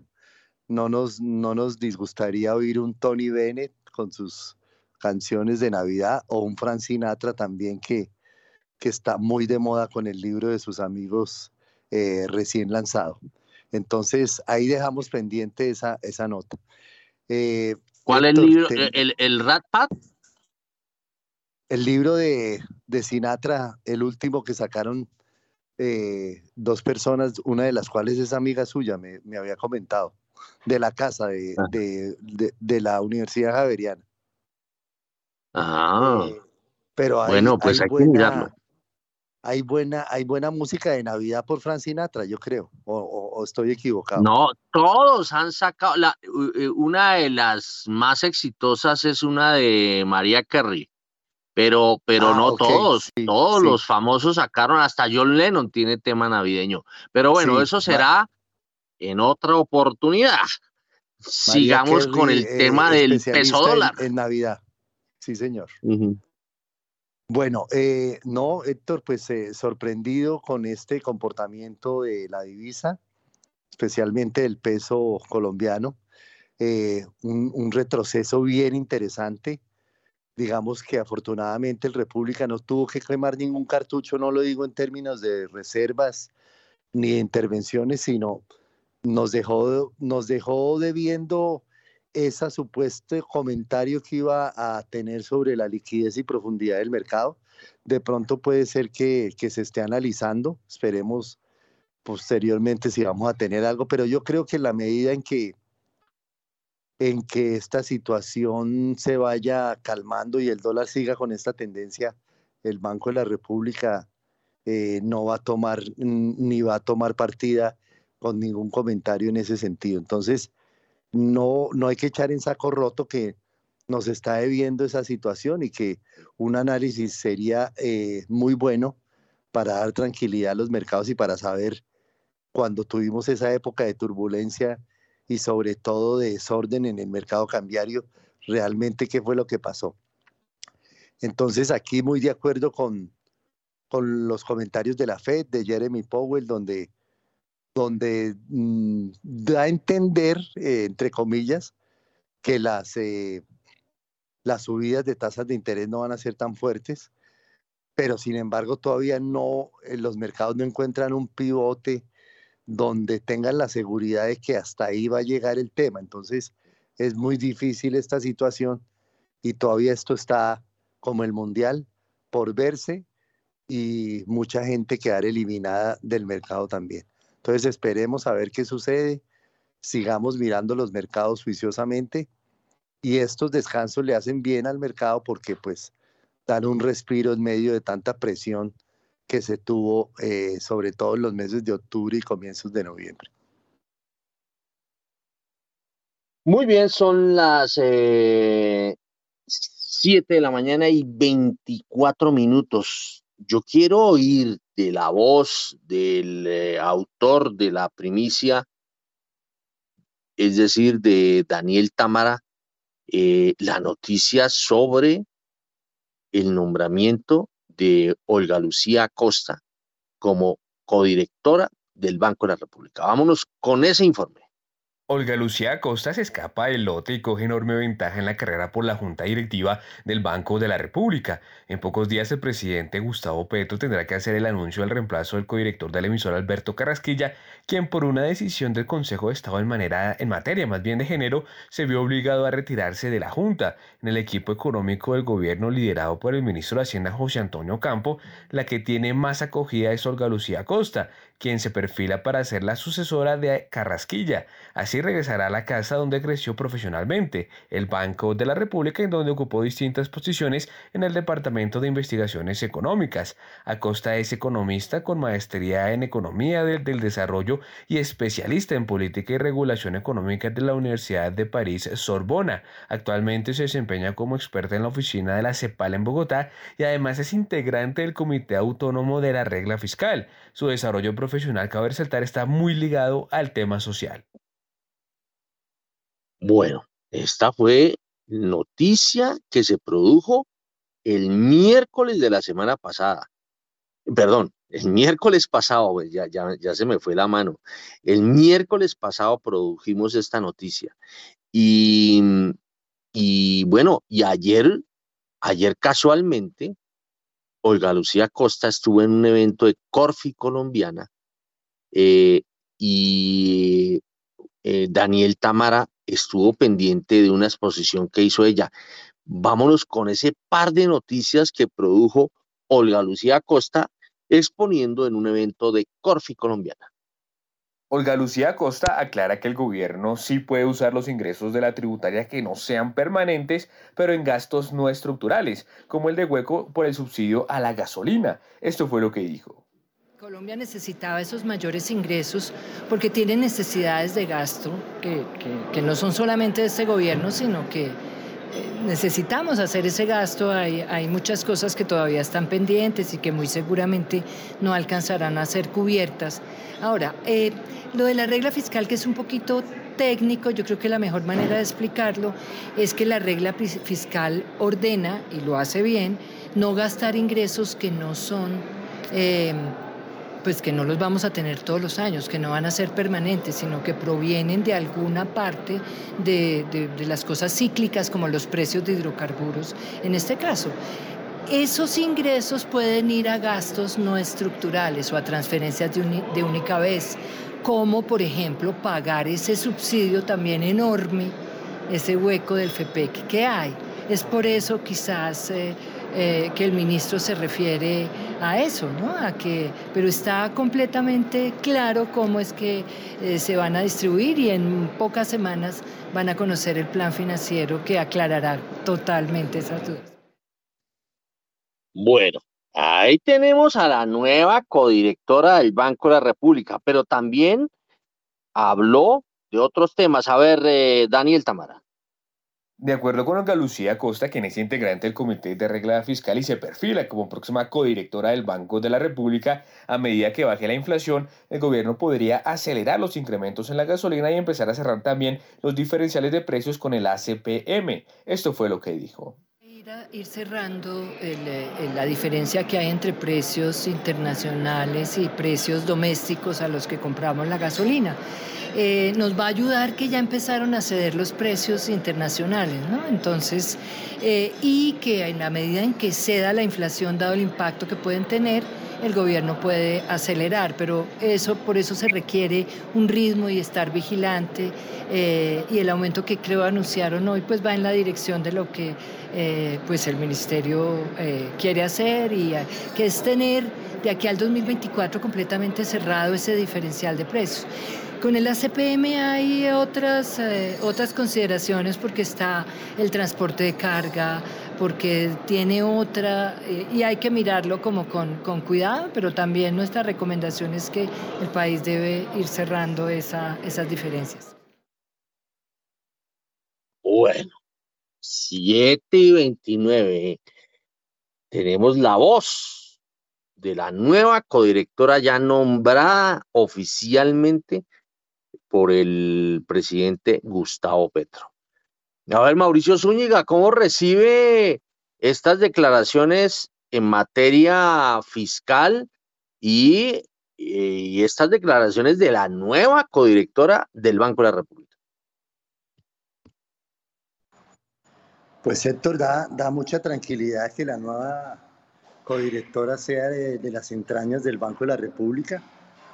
Eso pues habla muy bien de, de ella y, y en realidad pues encuentra unos mercados un poco más, como lo decía ella, un poco más calmados, el precio internacional del, del petróleo ayudando y en la medida en que, como lo ratificaba, converja la inflación hacia, hacia unos niveles más bajos, pues la labor de, de la codirectora va a ser un poco más, más llevadera. Entonces, Esperemos que ese aporte y esa experiencia en el Banco Central, que como lo anunció mmm, primera página, también está buscando cambio de sede de la Jiménez con, con séptima, cosa que haría eh, una revolución en el centro, en el centro histórico, como decimos nosotros, eh, pues sea, sean buenas noticias para todos que estamos esperando en materia económica.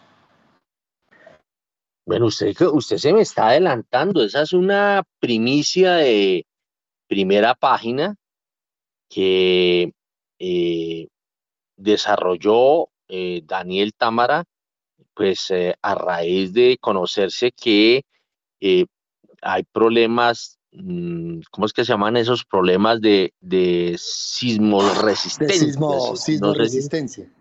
No, no, no sé si estaré hablando bien eh, eh, o es, estaré diciendo bien el término de sismo resistencia. Bueno, venga a ver si aquí yo me encuentro con, con la noticia. No, no está acá esa noticia. Esa noticia la desarrollamos ayer. La noticia cuál es? A raíz de la pandemia, el, eh, el, eh, a raíz de la pandemia, el Banco de la República o la gente que frecuentaba, sus trabajadores que frecuentaban el Banco de la República, eh, todos antes de la pandemia, pues a raíz de la pandemia, primero una época en que asustaban en el banco, ¿no? Y segundo, hoy en día van, van muy graneaditos a, las oficinas del banco. Y y eh, eh, eh, surgió el tema de la sismoresistencia, que tenía problemas de sismoresistencia. Pues el banco tomó la decisión de no volver a tener tanta gente en, en, la, en las instalaciones. Y esto se va a alargar por, por varios años, porque es decir, que el tema de la virtualidad se quedó, llegó para quedarse en el banco hasta que no solucionen el tema de la sismoresistencia. Hay dos caminos.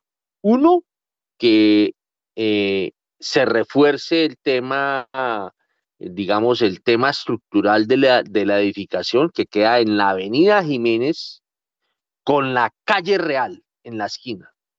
Quienes no sepan, la calle real es la carrera séptima, como decían por ahí, en los antiguos tiempos. Carrera séptima es la misma calle real, que da al frente de la iglesia San Francisco, al lado, eso es el por el lado occidental, por el lado eh, oriental queda la carrera sexta que le dicen el callejón de la pulmonía, porque quien se ubique ahí se va a dar cuenta de ese cruce de vientos helados que hay permanentemente hay ahí.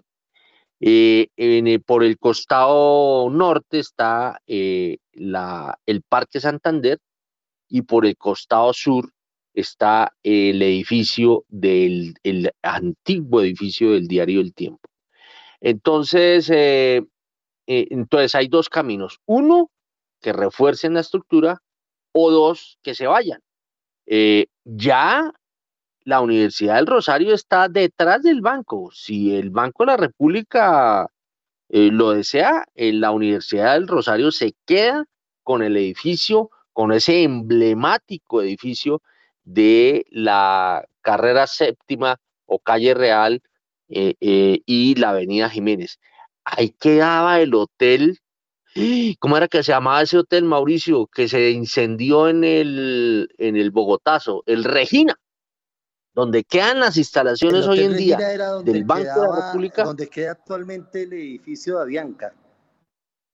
Eh, no, el, el, Regina quedaba donde, queda el Banco de la República. del Banco de la República es el Hotel Granada. Que no, el no, hotel, no, no, no, no, no, el Hotel Granada es diferente. Inclusive hoy existe, creo que existe el Hotel Granada en la Avenida Jiménez con carrera quinta al frente del TPB. Pero pero bueno, yo no sé si todavía existe el TPB, ¿no? Entre otras. Eh, eh, uno se sorprende, hoy el centro, se acabó, usted dónde iba a comer eh, en su época de mensajero que iba a comer allá al frente del Banco de la República, ¿cómo se llamaba eso? ¿Lo de los sándwiches? Sanduchón y Dulcinea. Se acabó ese negocio. Le doy esa primicia se acabó Sanduchón y Dulcinea. Se acabaron muchos. Sí, se acabaron muchos negocios. La romana se acabó también. Bueno, esas son las noticias que, y como usted muy bien lo dice, eh, Mauricio, el, el tema es que el Banco de la República es una institución que además eh, eh, le da como le da como seriedad al centro, ¿no? Porque pues imagínense, yo, me acuerdo dos personajes. Eh, uno era Miguel Urrutia, a quien volví a ver que día en la presentación del libro de Roberto Junguito. Eh, eh, en, todavía sigue siendo muy lúcido el doctor Miguel Urrutia y J. Uribe. Y usted podía ver a Miguel Urrutia llegando a pie, ¿no? Llegaba, cogía ejecutivo y, uno a J. Uribe lo veía caminar, atravesar la, el Parque Santander sin ninguna escolta, ¿no? Nada de eso, eso no existía. Aunque pues todavía eso, los gerentes del Banco de la República han sido eh, personajes de una sencillez enorme, ¿no? Eh, pero se desplazan eh, a pie por el centro normalmente como cualquier personaje de a pie eh, mm, sin problemas, se, desplazan por el, todo el centro de Bogotá. Entonces, si se llega a ir el Banco de la República, yo creo que es un golpe grande para el centro de Bogotá. Em, y, otra opción que hay es que el Banco de la República tiene hoy en día eh, la planta productora de billetes y de monedas en la avenida 68, adelantico de la Avenida La Esperanza antes de llegar a la calle 26. Ahí hay una planta gigante y ahí podría, podría eh, eh, hacerse un edificio. Pero eso, todo esto que estamos hablando es a largo plazo. A ver, Mauricio Zúñiga, levanta la mano. Sí, Héctor, simplemente para comentarle que pues lo que usted está diciendo es muy cierto, se borraría eh, un poco ese pasado tan interesante de la sede del Banco de la República. acordémonos que ahí nació la ventanilla siniestra, la famosa ventanilla siniestra en los años 60. Eh, y también quería recordar que las entidades financieras que quedan son muy pocas también, o sea, entre ellas eh, mi querido Banco Popular, que está en la 17 con séptima, que ha sido remodelado eh, y el Banco Agrario que también ha sufrido remodelación. Pero el tema de la pandemia y el teletrabajo, eh, pues ha hecho la labor que usted dice de, que esos edificios pues ya no tengan la posibilidad de albergar toda la gente que albergaban antes. Entonces, eh, es una, un desarrollo muy interesante, así sea a largo plazo, yo creo que ese capítulo de la historia financiera en el centro de Bogotá va a ser eh, para la historia. Afortunadamente hay mucha literatura y mucho libro que recuerda muchas épocas gloriosas de, ese sector. Ya usted eh, pues también es testigo de, del desarrollo de las comisionistas de bolsa alrededor de la, del, del edificio de la bolsa de, en esa época, Bolsa de Bogotá eh, de la cual ya no queda sino el Club de Banqueros que alberga algo de nostalgia de, esa época pasada tan interesante. Entonces, eh, todo eso hay que, hay que seguirlo eh, con cautela y mirar cómo se va desarrollando ese tema, porque lo cierto es que las universidades cada vez más ganan terreno y afortunadamente la del Rosario se está quedando con esos íconos de, del, del sistema financiero. Oye, una cosa, esto es un llamado de atención a, a nuestra alcaldesa, a Claudia López. El centro de Bogotá venía cogiendo, antes de la pandemia, se estaba recuperando acá a pasos agigantados. Me acuerdo del famoso hotel, ¿cómo era que llamaba? El hotel, de, el hotel Continental. Se había logrado recuperar toda esa zona.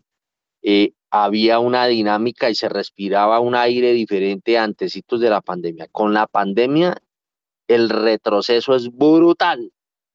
Ayer casualmente estuve en el centro por una invitación del Banco de la República y pude ver eh, cómo está la situación hoy en día en el centro y es deplorable. La alcaldesa como que no ha mirado esa situación, pero el centro lo hace uno, le, le produce uno escalofrío. Es, es, eh, eh, están, inclusive las edificaciones se ven mal, se, mal, se ven maltratadas, se ven, no. La verdad, la verdad, eh, y, fuera de eso sufrió el centro la, las agresiones de la época, de la famosa, del famoso paro del año pasado.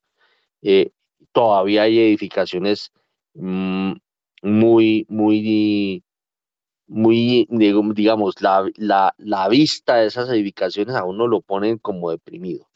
Bueno, 7 y 41, se nos fue la, eh, se nos fue el, programa hablando del tema, eh, del tema arquitectónico de Bogotá. Nos vamos a las 7 y 41 con más información de Daniel Támara.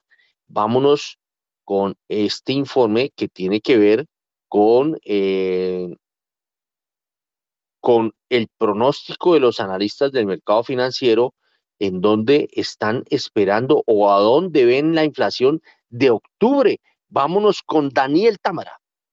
Para noviembre de 2022, la medida de los pronósticos de los analistas del mercado financiero sitúa la inflación mensual de alimentos en 0,90%. Así lo dio a conocer el más reciente sondeo de primera página. Esto implicaría que en la lectura anual la variación del índice de precios al consumidor de alimentos se situaría en un nivel superior al 26%. En términos mensuales, el dato que anticipan los agentes es 31 básicos inferior al registrado en octubre pasado, que fue de 1,21%, y está 55 puntos base por debajo de lo observado en el décimo primer mes de 2021, que es de 1,45%. Las estimaciones más altas las tienen Bancolombia, Banco de, de Bogotá y Scotia Banco El Patria con 1,2% las tres entidades. El resto de consultados por primera página ubica la inflación de alimentos en 1,1% o menos, siendo las proyecciones más bajas las de Grupo Bolívar con 0,59%, Casa de Bolsa con 0,8% y Corfi Colombiana también con 0,8%. Para Corabastos, la variación mensual del índice de precios al consumidor de alimentos de noviembre podría ser muy similar a la registrada un mes atrás. Bueno, un mes atrás fue 1.21, ¿no? Bueno, nos vamos ahora con el pronóstico, eh, el sondeo de primera página, más bien, sobre la inflación total.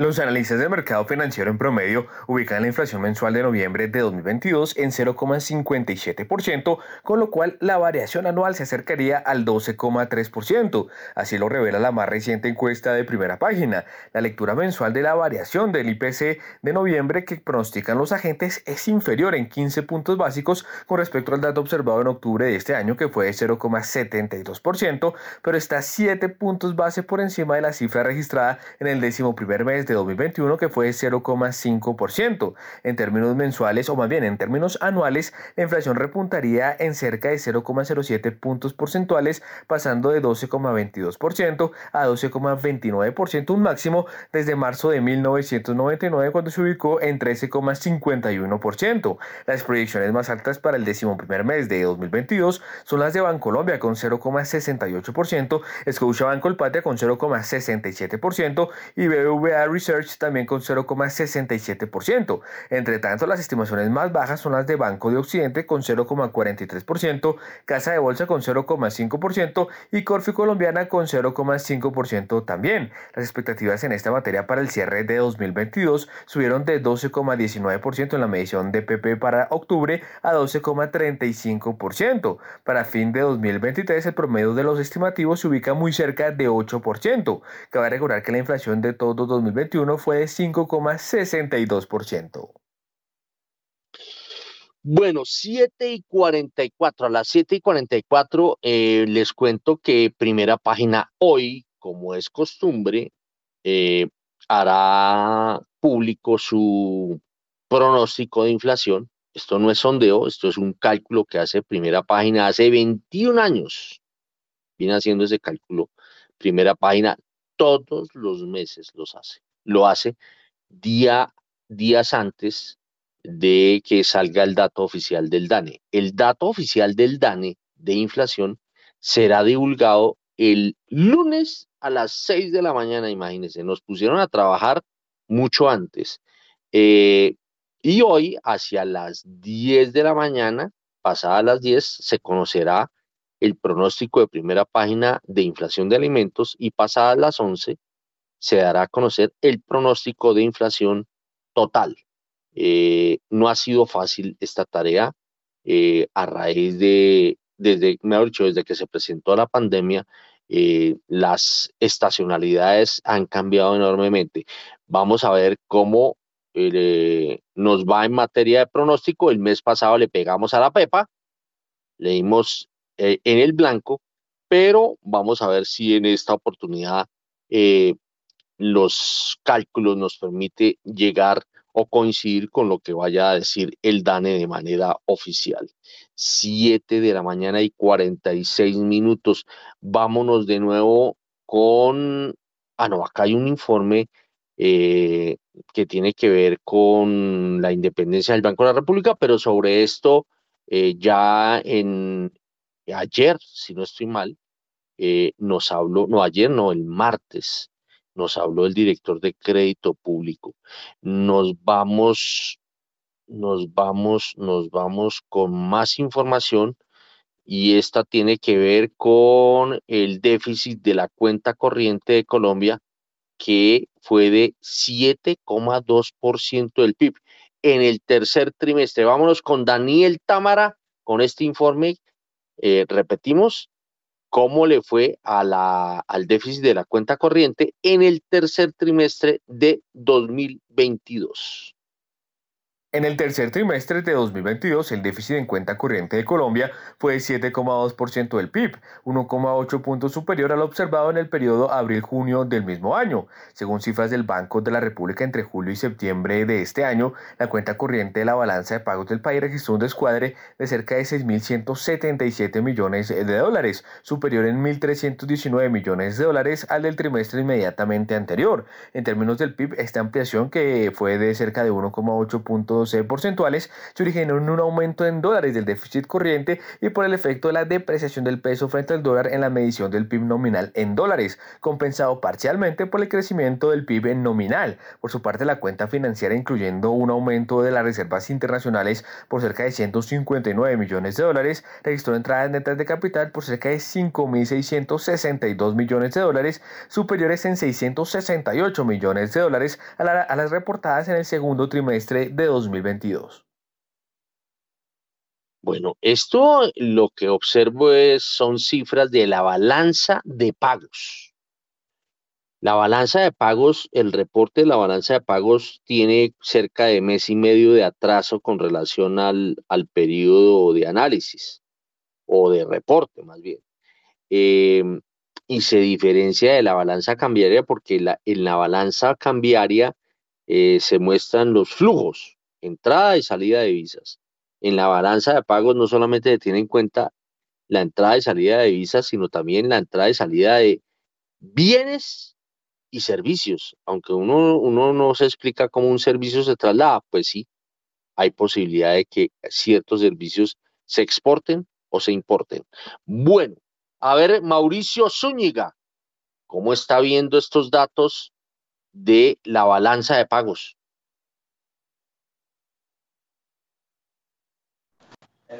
Pues Héctor, eh, seguimos yo creo que eh, con ese déficit mm, no muy favorable. Eh, creo que este incremento en el tipo de cambio ha debido ser mejor aprovechado por el sector exportador, pero realmente pues no, no ha sido así. Y, y vamos a ver qué, qué sucede. El, el, me, me, asombra un poco la dinámica del, del sector importador, que, que a pesar de que este tipo de cambio lo ha golpeado bastante, sigue siendo un jalonador de, de, de la economía y yo creo que, que si superó esta, digamos, esta mini crisis en cambiaria, eh, lo tenemos para grandes cosas. Eh, nos queda debiendo el sector exportador un poco más de dinámica, de salir de, los, de las exportaciones tradicionales, que yo sé que no es fácil, eh, pero pues obviamente tenemos que aprovechar y diversificar nuestro, nuestra oferta exportadora hacia el mundo. Bueno, seguimos con Daniel Tamara con más de la cuenta corriente de la balanza de pagos, hablando del déficit. En los primeros tres trimestres de 2022, el déficit en la cuenta corriente de Colombia se trepó 1,1 puntos del PIB frente al mismo periodo de 2021 a 6,4% del PIB. Esta cifra es incluso superior a la que estima el staff del Banco de la República para el año completo, que es del orden de 6% del PIB. Según detalla el emisor, la cuenta corriente de la, balanza de pagos del país registró un descuadre de cerca de 16.453 millones de dólares, superior en 4.445 millones de dólares al de un año atrás. En términos del PIB, este incremento se originó en el aumento en dólares del déficit corriente y por el efecto de la depreciación del peso frente al dólar en la medición del PIB nominal en dólares, compensado parcialmente por el crecimiento del PIB nominal. Ahora bien, en los primeros nueve meses de 2022, la cuenta financiera, incluyendo un aumento de las reservas internacionales por 360 millones de dólares, registró entradas netas de capital por cerca de 15.447 millones de dólares. Y seguimos ya con los datos de la inversión extranjera, pero de la balanza de pagos.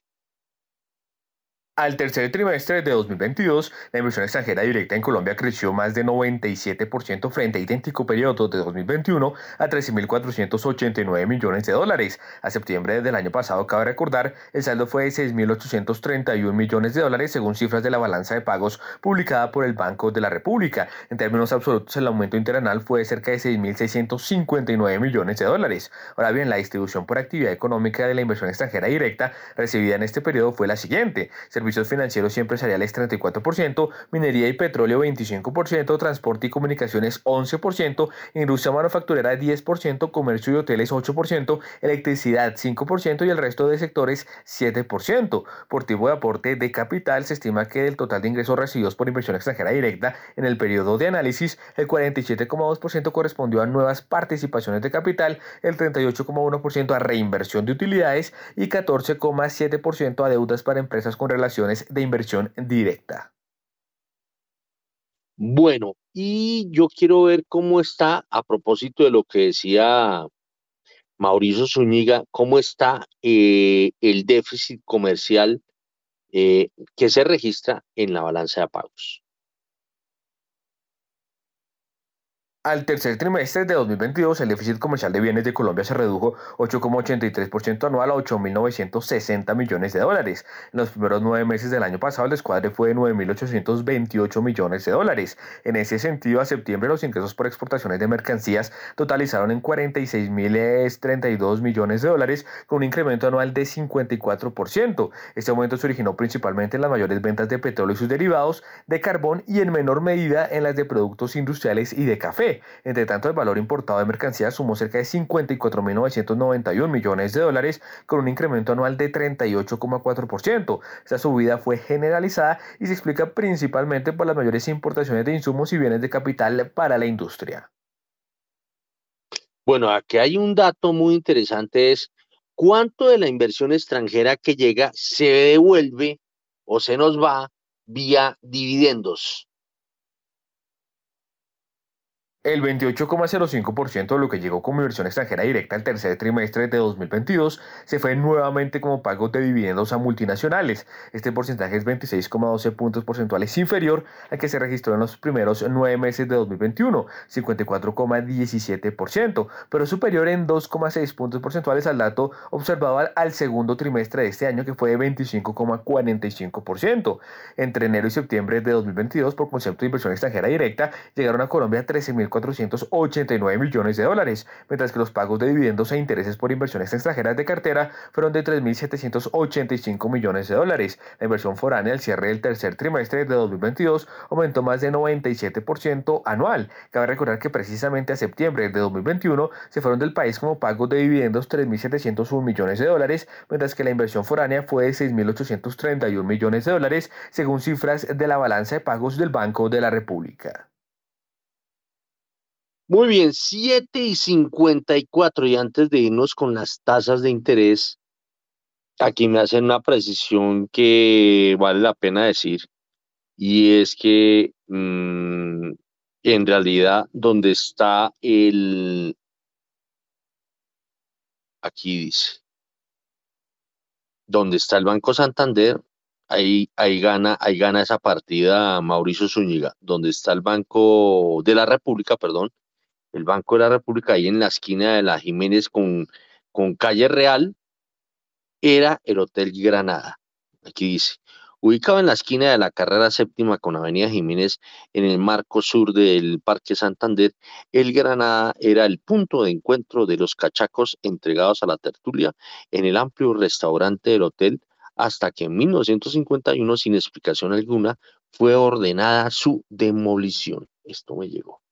Bueno, 7 y 55 tasas de interés.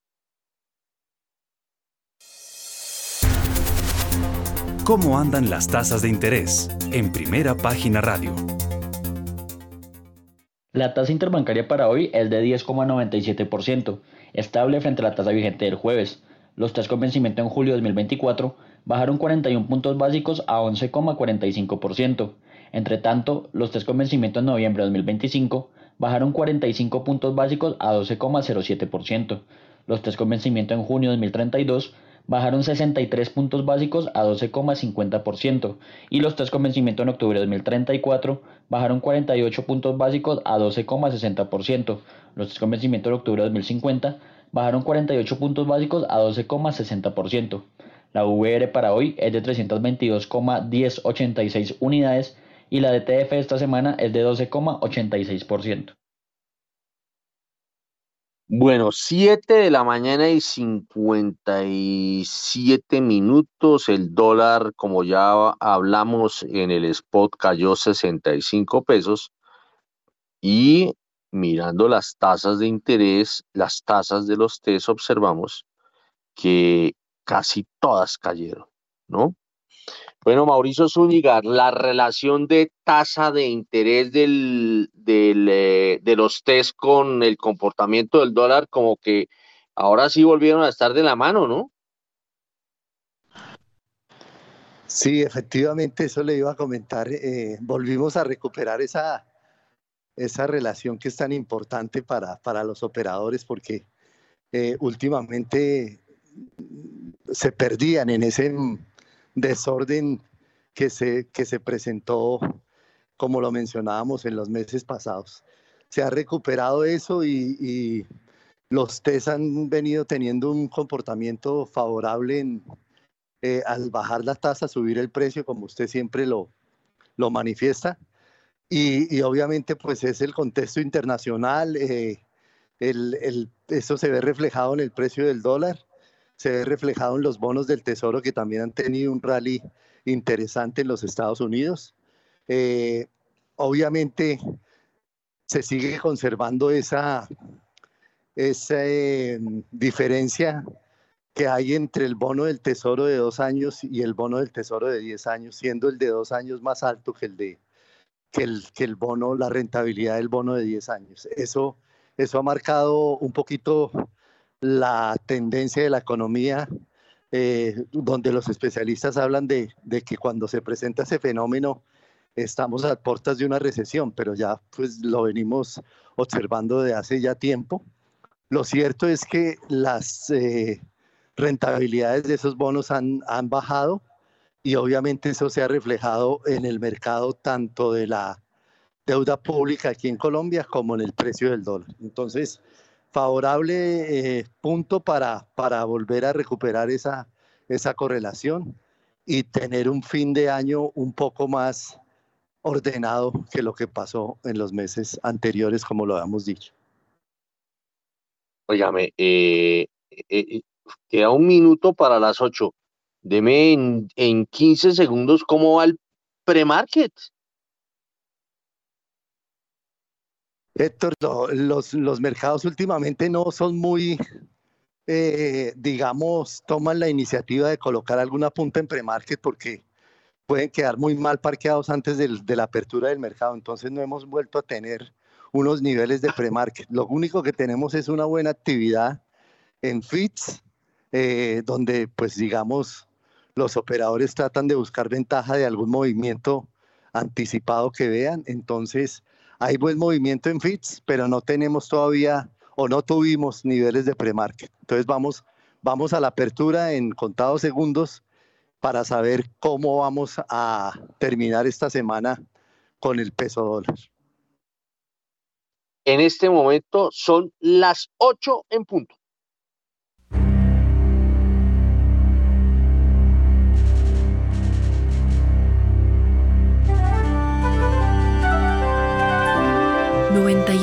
Javeriana Estéreo, Bogotá.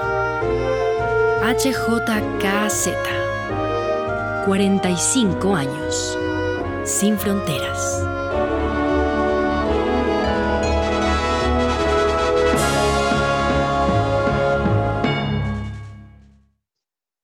Bueno, son las 8 de la mañana y un minuto. Eh,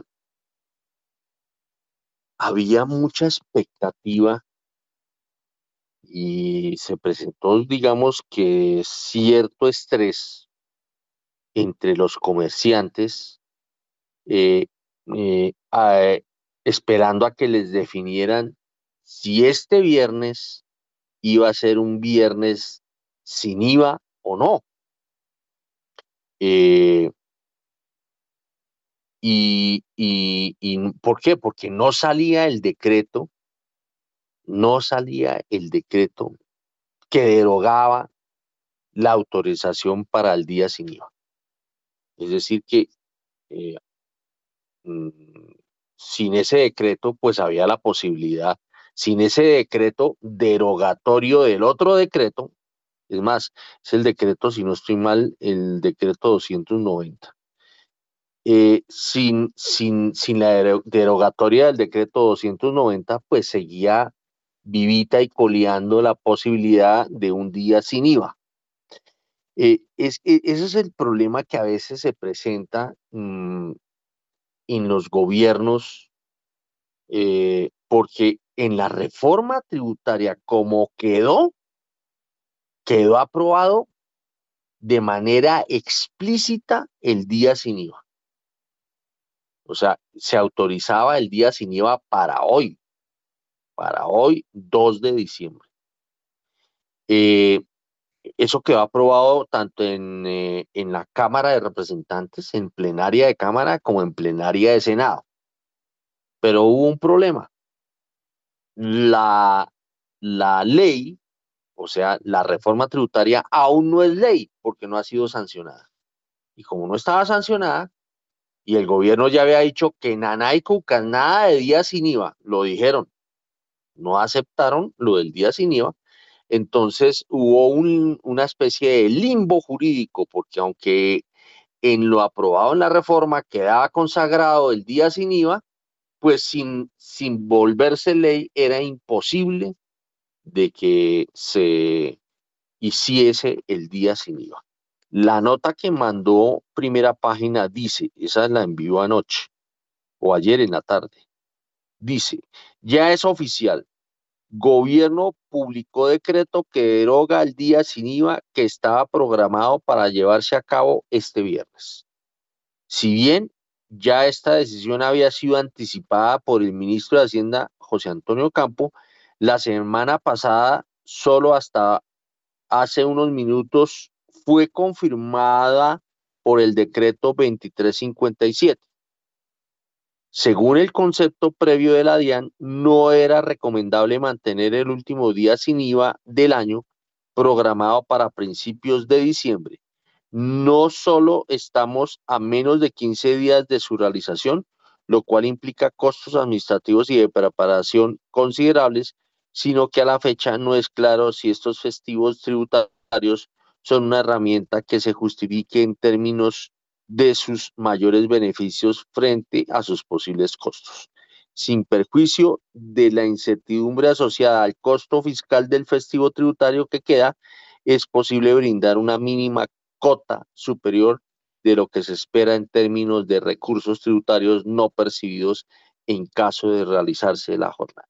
El punto era que hasta ayer, cerca de las seis de la tarde, los comerciantes no sabían si iba a haber o no iba a haber días sin IVA, porque si quedaba vivito y coleando el decreto, que fue derogado ayer, eh, si quedaba vivito y coleando, eh, eso significaba que eh, hoy podía haber días sin IVA, pero en definitiva no lo hubo. 8 y 5, ¿ya, ya hay apertura o no?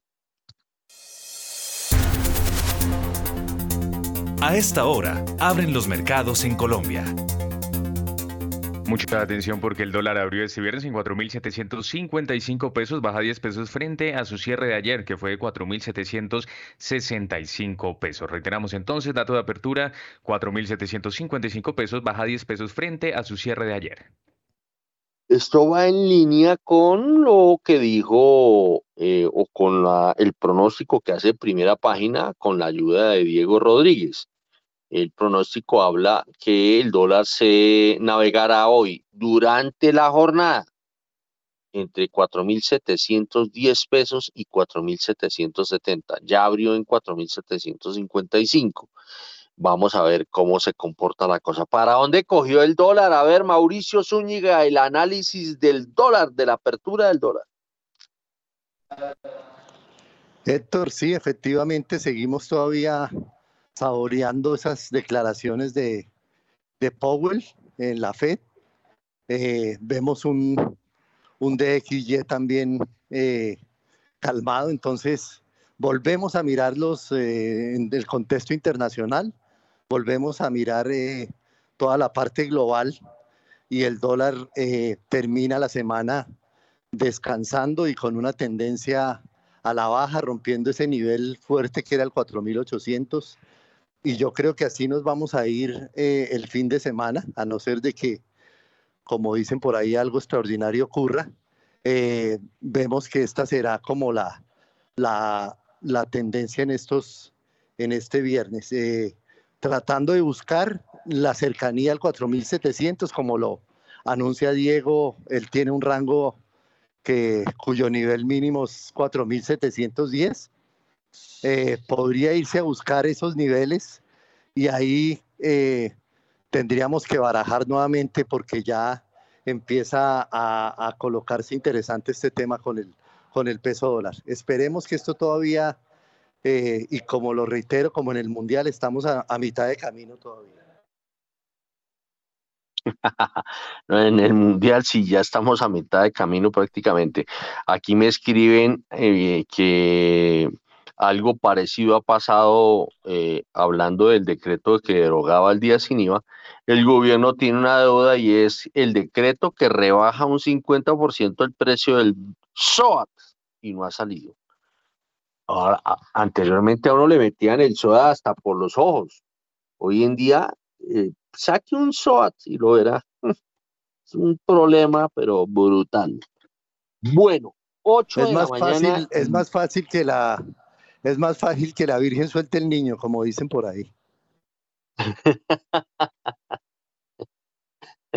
8 de la mañana y 8 minutos. Mm, hay otro informe de Daniel Tamara que tiene que ver con el fenómeno de la niña. Vámonos con Daniel Tamara. Colombia recibió desembolso de crédito contingente contra el riesgo de desastres con el Banco Mundial por 300 millones de dólares a propósito de los estragos del fenómeno de la niña. Cabe mencionar que estos préstamos se activan y se desembolsan tras una declaratoria oficial de estado de calamidad pública de acuerdo con la legislación local. El pasado primero de noviembre, el gobierno de Colombia declaró una situación de desastre de carácter nacional ante la emergencia por el fenómeno de la niña. Según los últimos datos del Instituto de Hidrología, Meteorología y Estudios Ambientales, se estima que estos efectos se prolonguen al menos hasta febrero de 2020. 23, según lo resaltó Mark Thomas, director de Banco Mundial para Colombia, México y Venezuela. El Banco Mundial está comprometido con apoyar a Colombia en este momento de emergencia ocasionado por las fuertes lluvias e inundaciones que afectan principalmente a los más vulnerables. Al mismo tiempo reconoció el liderazgo global de Colombia en la gestión financiera de riesgo de desastres y la inclusión de este crédito contingente como parte de su estrategia nacional. Muy bien, gracias Daniel Tamara por su información y a esta hora se mueve en promedio el dólar en 4.760 pesos, se han transado 500 millones en dos operaciones, se ha tocado un mínimo de 4.755 pesos y un máximo de 4.765 pesos. Y en otro punto de la información está lista Daniela Tomó con información del sector minero energético en principio, también un desembolso que hizo Bancolombia a Enel Colombia. ¿Por cuánto y por qué Daniela? Bancolombia otorgó a Enel Colombia un crédito por 449 mil millones de pesos, con los que la compañía apalancará sus objetivos de descarbonización, electrificación rural, así como la expansión de infraestructura eléctrica. Se realizaron dos desembolsos, el primero vinculado a indicadores de sostenibilidad por 360 mil millones de pesos a un plazo de 7 años y por otro lado la entidad financiera desembolsó 89 mil millones de pesos en un crédito a 6 años bajo la línea sostenible. Muy bien, Daniela. Y por otra parte, información de empresas públicas de Medellín e Hidroituango. Empresas Públicas de Medellín radicó un recurso contra la resolución que ordena evacuaciones para encender Hidroituango. El recurso tiene como finalidad aclarar el artículo cuarto de la resolución 1056 del 4 de noviembre de 2022 de la Unidad Nacional para la Gestión del Riesgo de Desastres. Esto teniendo presente las dificultades que se han presentado con los alcaldes de los territorios en su potestad de ordenar una evacuación preventiva. Se pretende además que la unidad permita que, en coordinación con los alcaldes, EPM, las comunidades y las organizaciones comunales, adopten las decisiones que crean convenientes. Muy bien, gracias Daniela por su completa información. Y William Varela, vamos con usted con un resumen de la movida política desde el Congreso de la República, actualizando a esta hora el comportamiento del, del dólar que sigue a la baja 4.753 pesos con 60 centavos, el último operado, y en promedio se ha movido en 4.755 pesos con 4 centavos. William Varela, muy buenos días. Eh, buenos días, Juan Sebastián. Pues le cuento que rápidamente le digo a todos nuestros oyentes que ya la próxima semana arranca la recta final del Congreso, son las dos últimas semanas. La próxima semana pues se darán algunos pequeños debates allí políticos y la aprobación en algunas comisiones de algunos proyectos que deberían eh, quedar vivos. ¿Cómo así? Eh, vivos es que si se aprueba en primer debate podrían seguir tramitándose para la próxima legislatura o si no, tendrían que archivarse el próximo 17 eh, de diciembre porque no tuvieron un solo debate en toda la legislatura. Eh, esa, esa, es la recta final del 5 al 9 de diciembre. ¿Por qué? Porque la semana siguiente, o sea, la última semana de sesiones ordinarias, del 12 al 16, se va a trabajar en plenaria los proyectos que tienen que salvar sí o sí que tienen que trabajar y se espera que haya una semana de sesiones extras del 19 al 22 de diciembre para que pasen los proyectos que el gobierno también necesita eh, poner adelante. Así pues que todos los que piensan realizar debates de control político, pues ya se les cayó, eh, o sea que se les acabó el tiempo porque toca aprobar los proyectos o si no se mueren o si no se quedan en el tintero. Hay más de 300 proyectos que llevaron a, a, las secretarías de Senado y Cámara. Todos creen que es que eso es una casa de fábrica de leyes. No, hay que aprobar cosas que sean claves, más de 300 proyectos, muchos de ellos se van a quedar porque no se les dio ni un solo debate. Bueno, ya saliendo de ese tema, le cuento que el hecho político de las últimas horas es que la representante a la Cámara, Caterín Jubinao, hizo una serie de denuncias contra el actual registrador nacional del Estado Civil, Alexander, Alexander Vega, y de todas esas dos horas de rueda de prensa en la que estuvo primera página, se rescata un tema interesante. ¿Por qué lo rescatamos? Porque la primera parte de la denuncia de Caterín Jubinao son de papeles eh, supuestamente que sirvieron para la elección del registrador en el año 2019. Él ya está a punto de terminar su mandato, pero queda una estela de duda. Pero nos llama la atención y por eso lo destacamos en primera página que la representante Jubinao envió información, eh, pidió información a las cámaras de comercio de Bogotá y allí pudieron detectar que dos empresas, Comercializadora Vega e Hijos Limitada y Martínez y Vega Asociados Limitada, que es del papá, de, eh, que es del, papá del registrador Campolía Vega Coyeneche, en estos momentos tiene movimientos en el patrimonio y en activos, pero sobre todo hay dudas porque la empresa no tiene trabajadores, no tiene mayor información de actividades eh, comerciales, pero ha crecido en los ingresos económicos. Eh, ha tenido importantes consignaciones económicas que llaman poderosamente la atención. Ese es el tema de la rueda de prensa que destacó primera página. De otro lado, le cuento, eh, Juan Sebastián, para ya terminar, que el presidente de la Comisión Tercera del Senado, Gustavo Bolívar, dialogó con primera página y manifestó que el próximo año, antes de cambiar la matriz económica, el gobierno va a invertir 110 billones de pesos en infraestructura y vendrá la última bonanza para los municipios en regalías. Eso es lo que él anuncia, que eh, ya se aprobó en el Congreso 31.3 billones de pesos para regalías de 2023 y 2024 y será la última plata de regalías que recibirán los municipios de Colombia que se deben preparar para tener ingresos en otros frentes. Así pues que con eso me despido. Interesante lo que nos dijo eh, Gustavo Bolívar. Si lo pueden buscar ahí, nuestros clientes lo pueden leer. Muy gentil, eh, Juan Sebastián. A usted, William Varela, muchas gracias por su completa información. Ya son las 8 de la mañana y 15 minutos. Y hasta ahora el petróleo de referencia Brent se mueve sobre los 87 dólares con 64 centavos el barril. Sube 0,87%, mientras que el WTI se recupera 0,90% hasta ahora y se cotiza sobre los 81 dólares con 95 centavos el barril.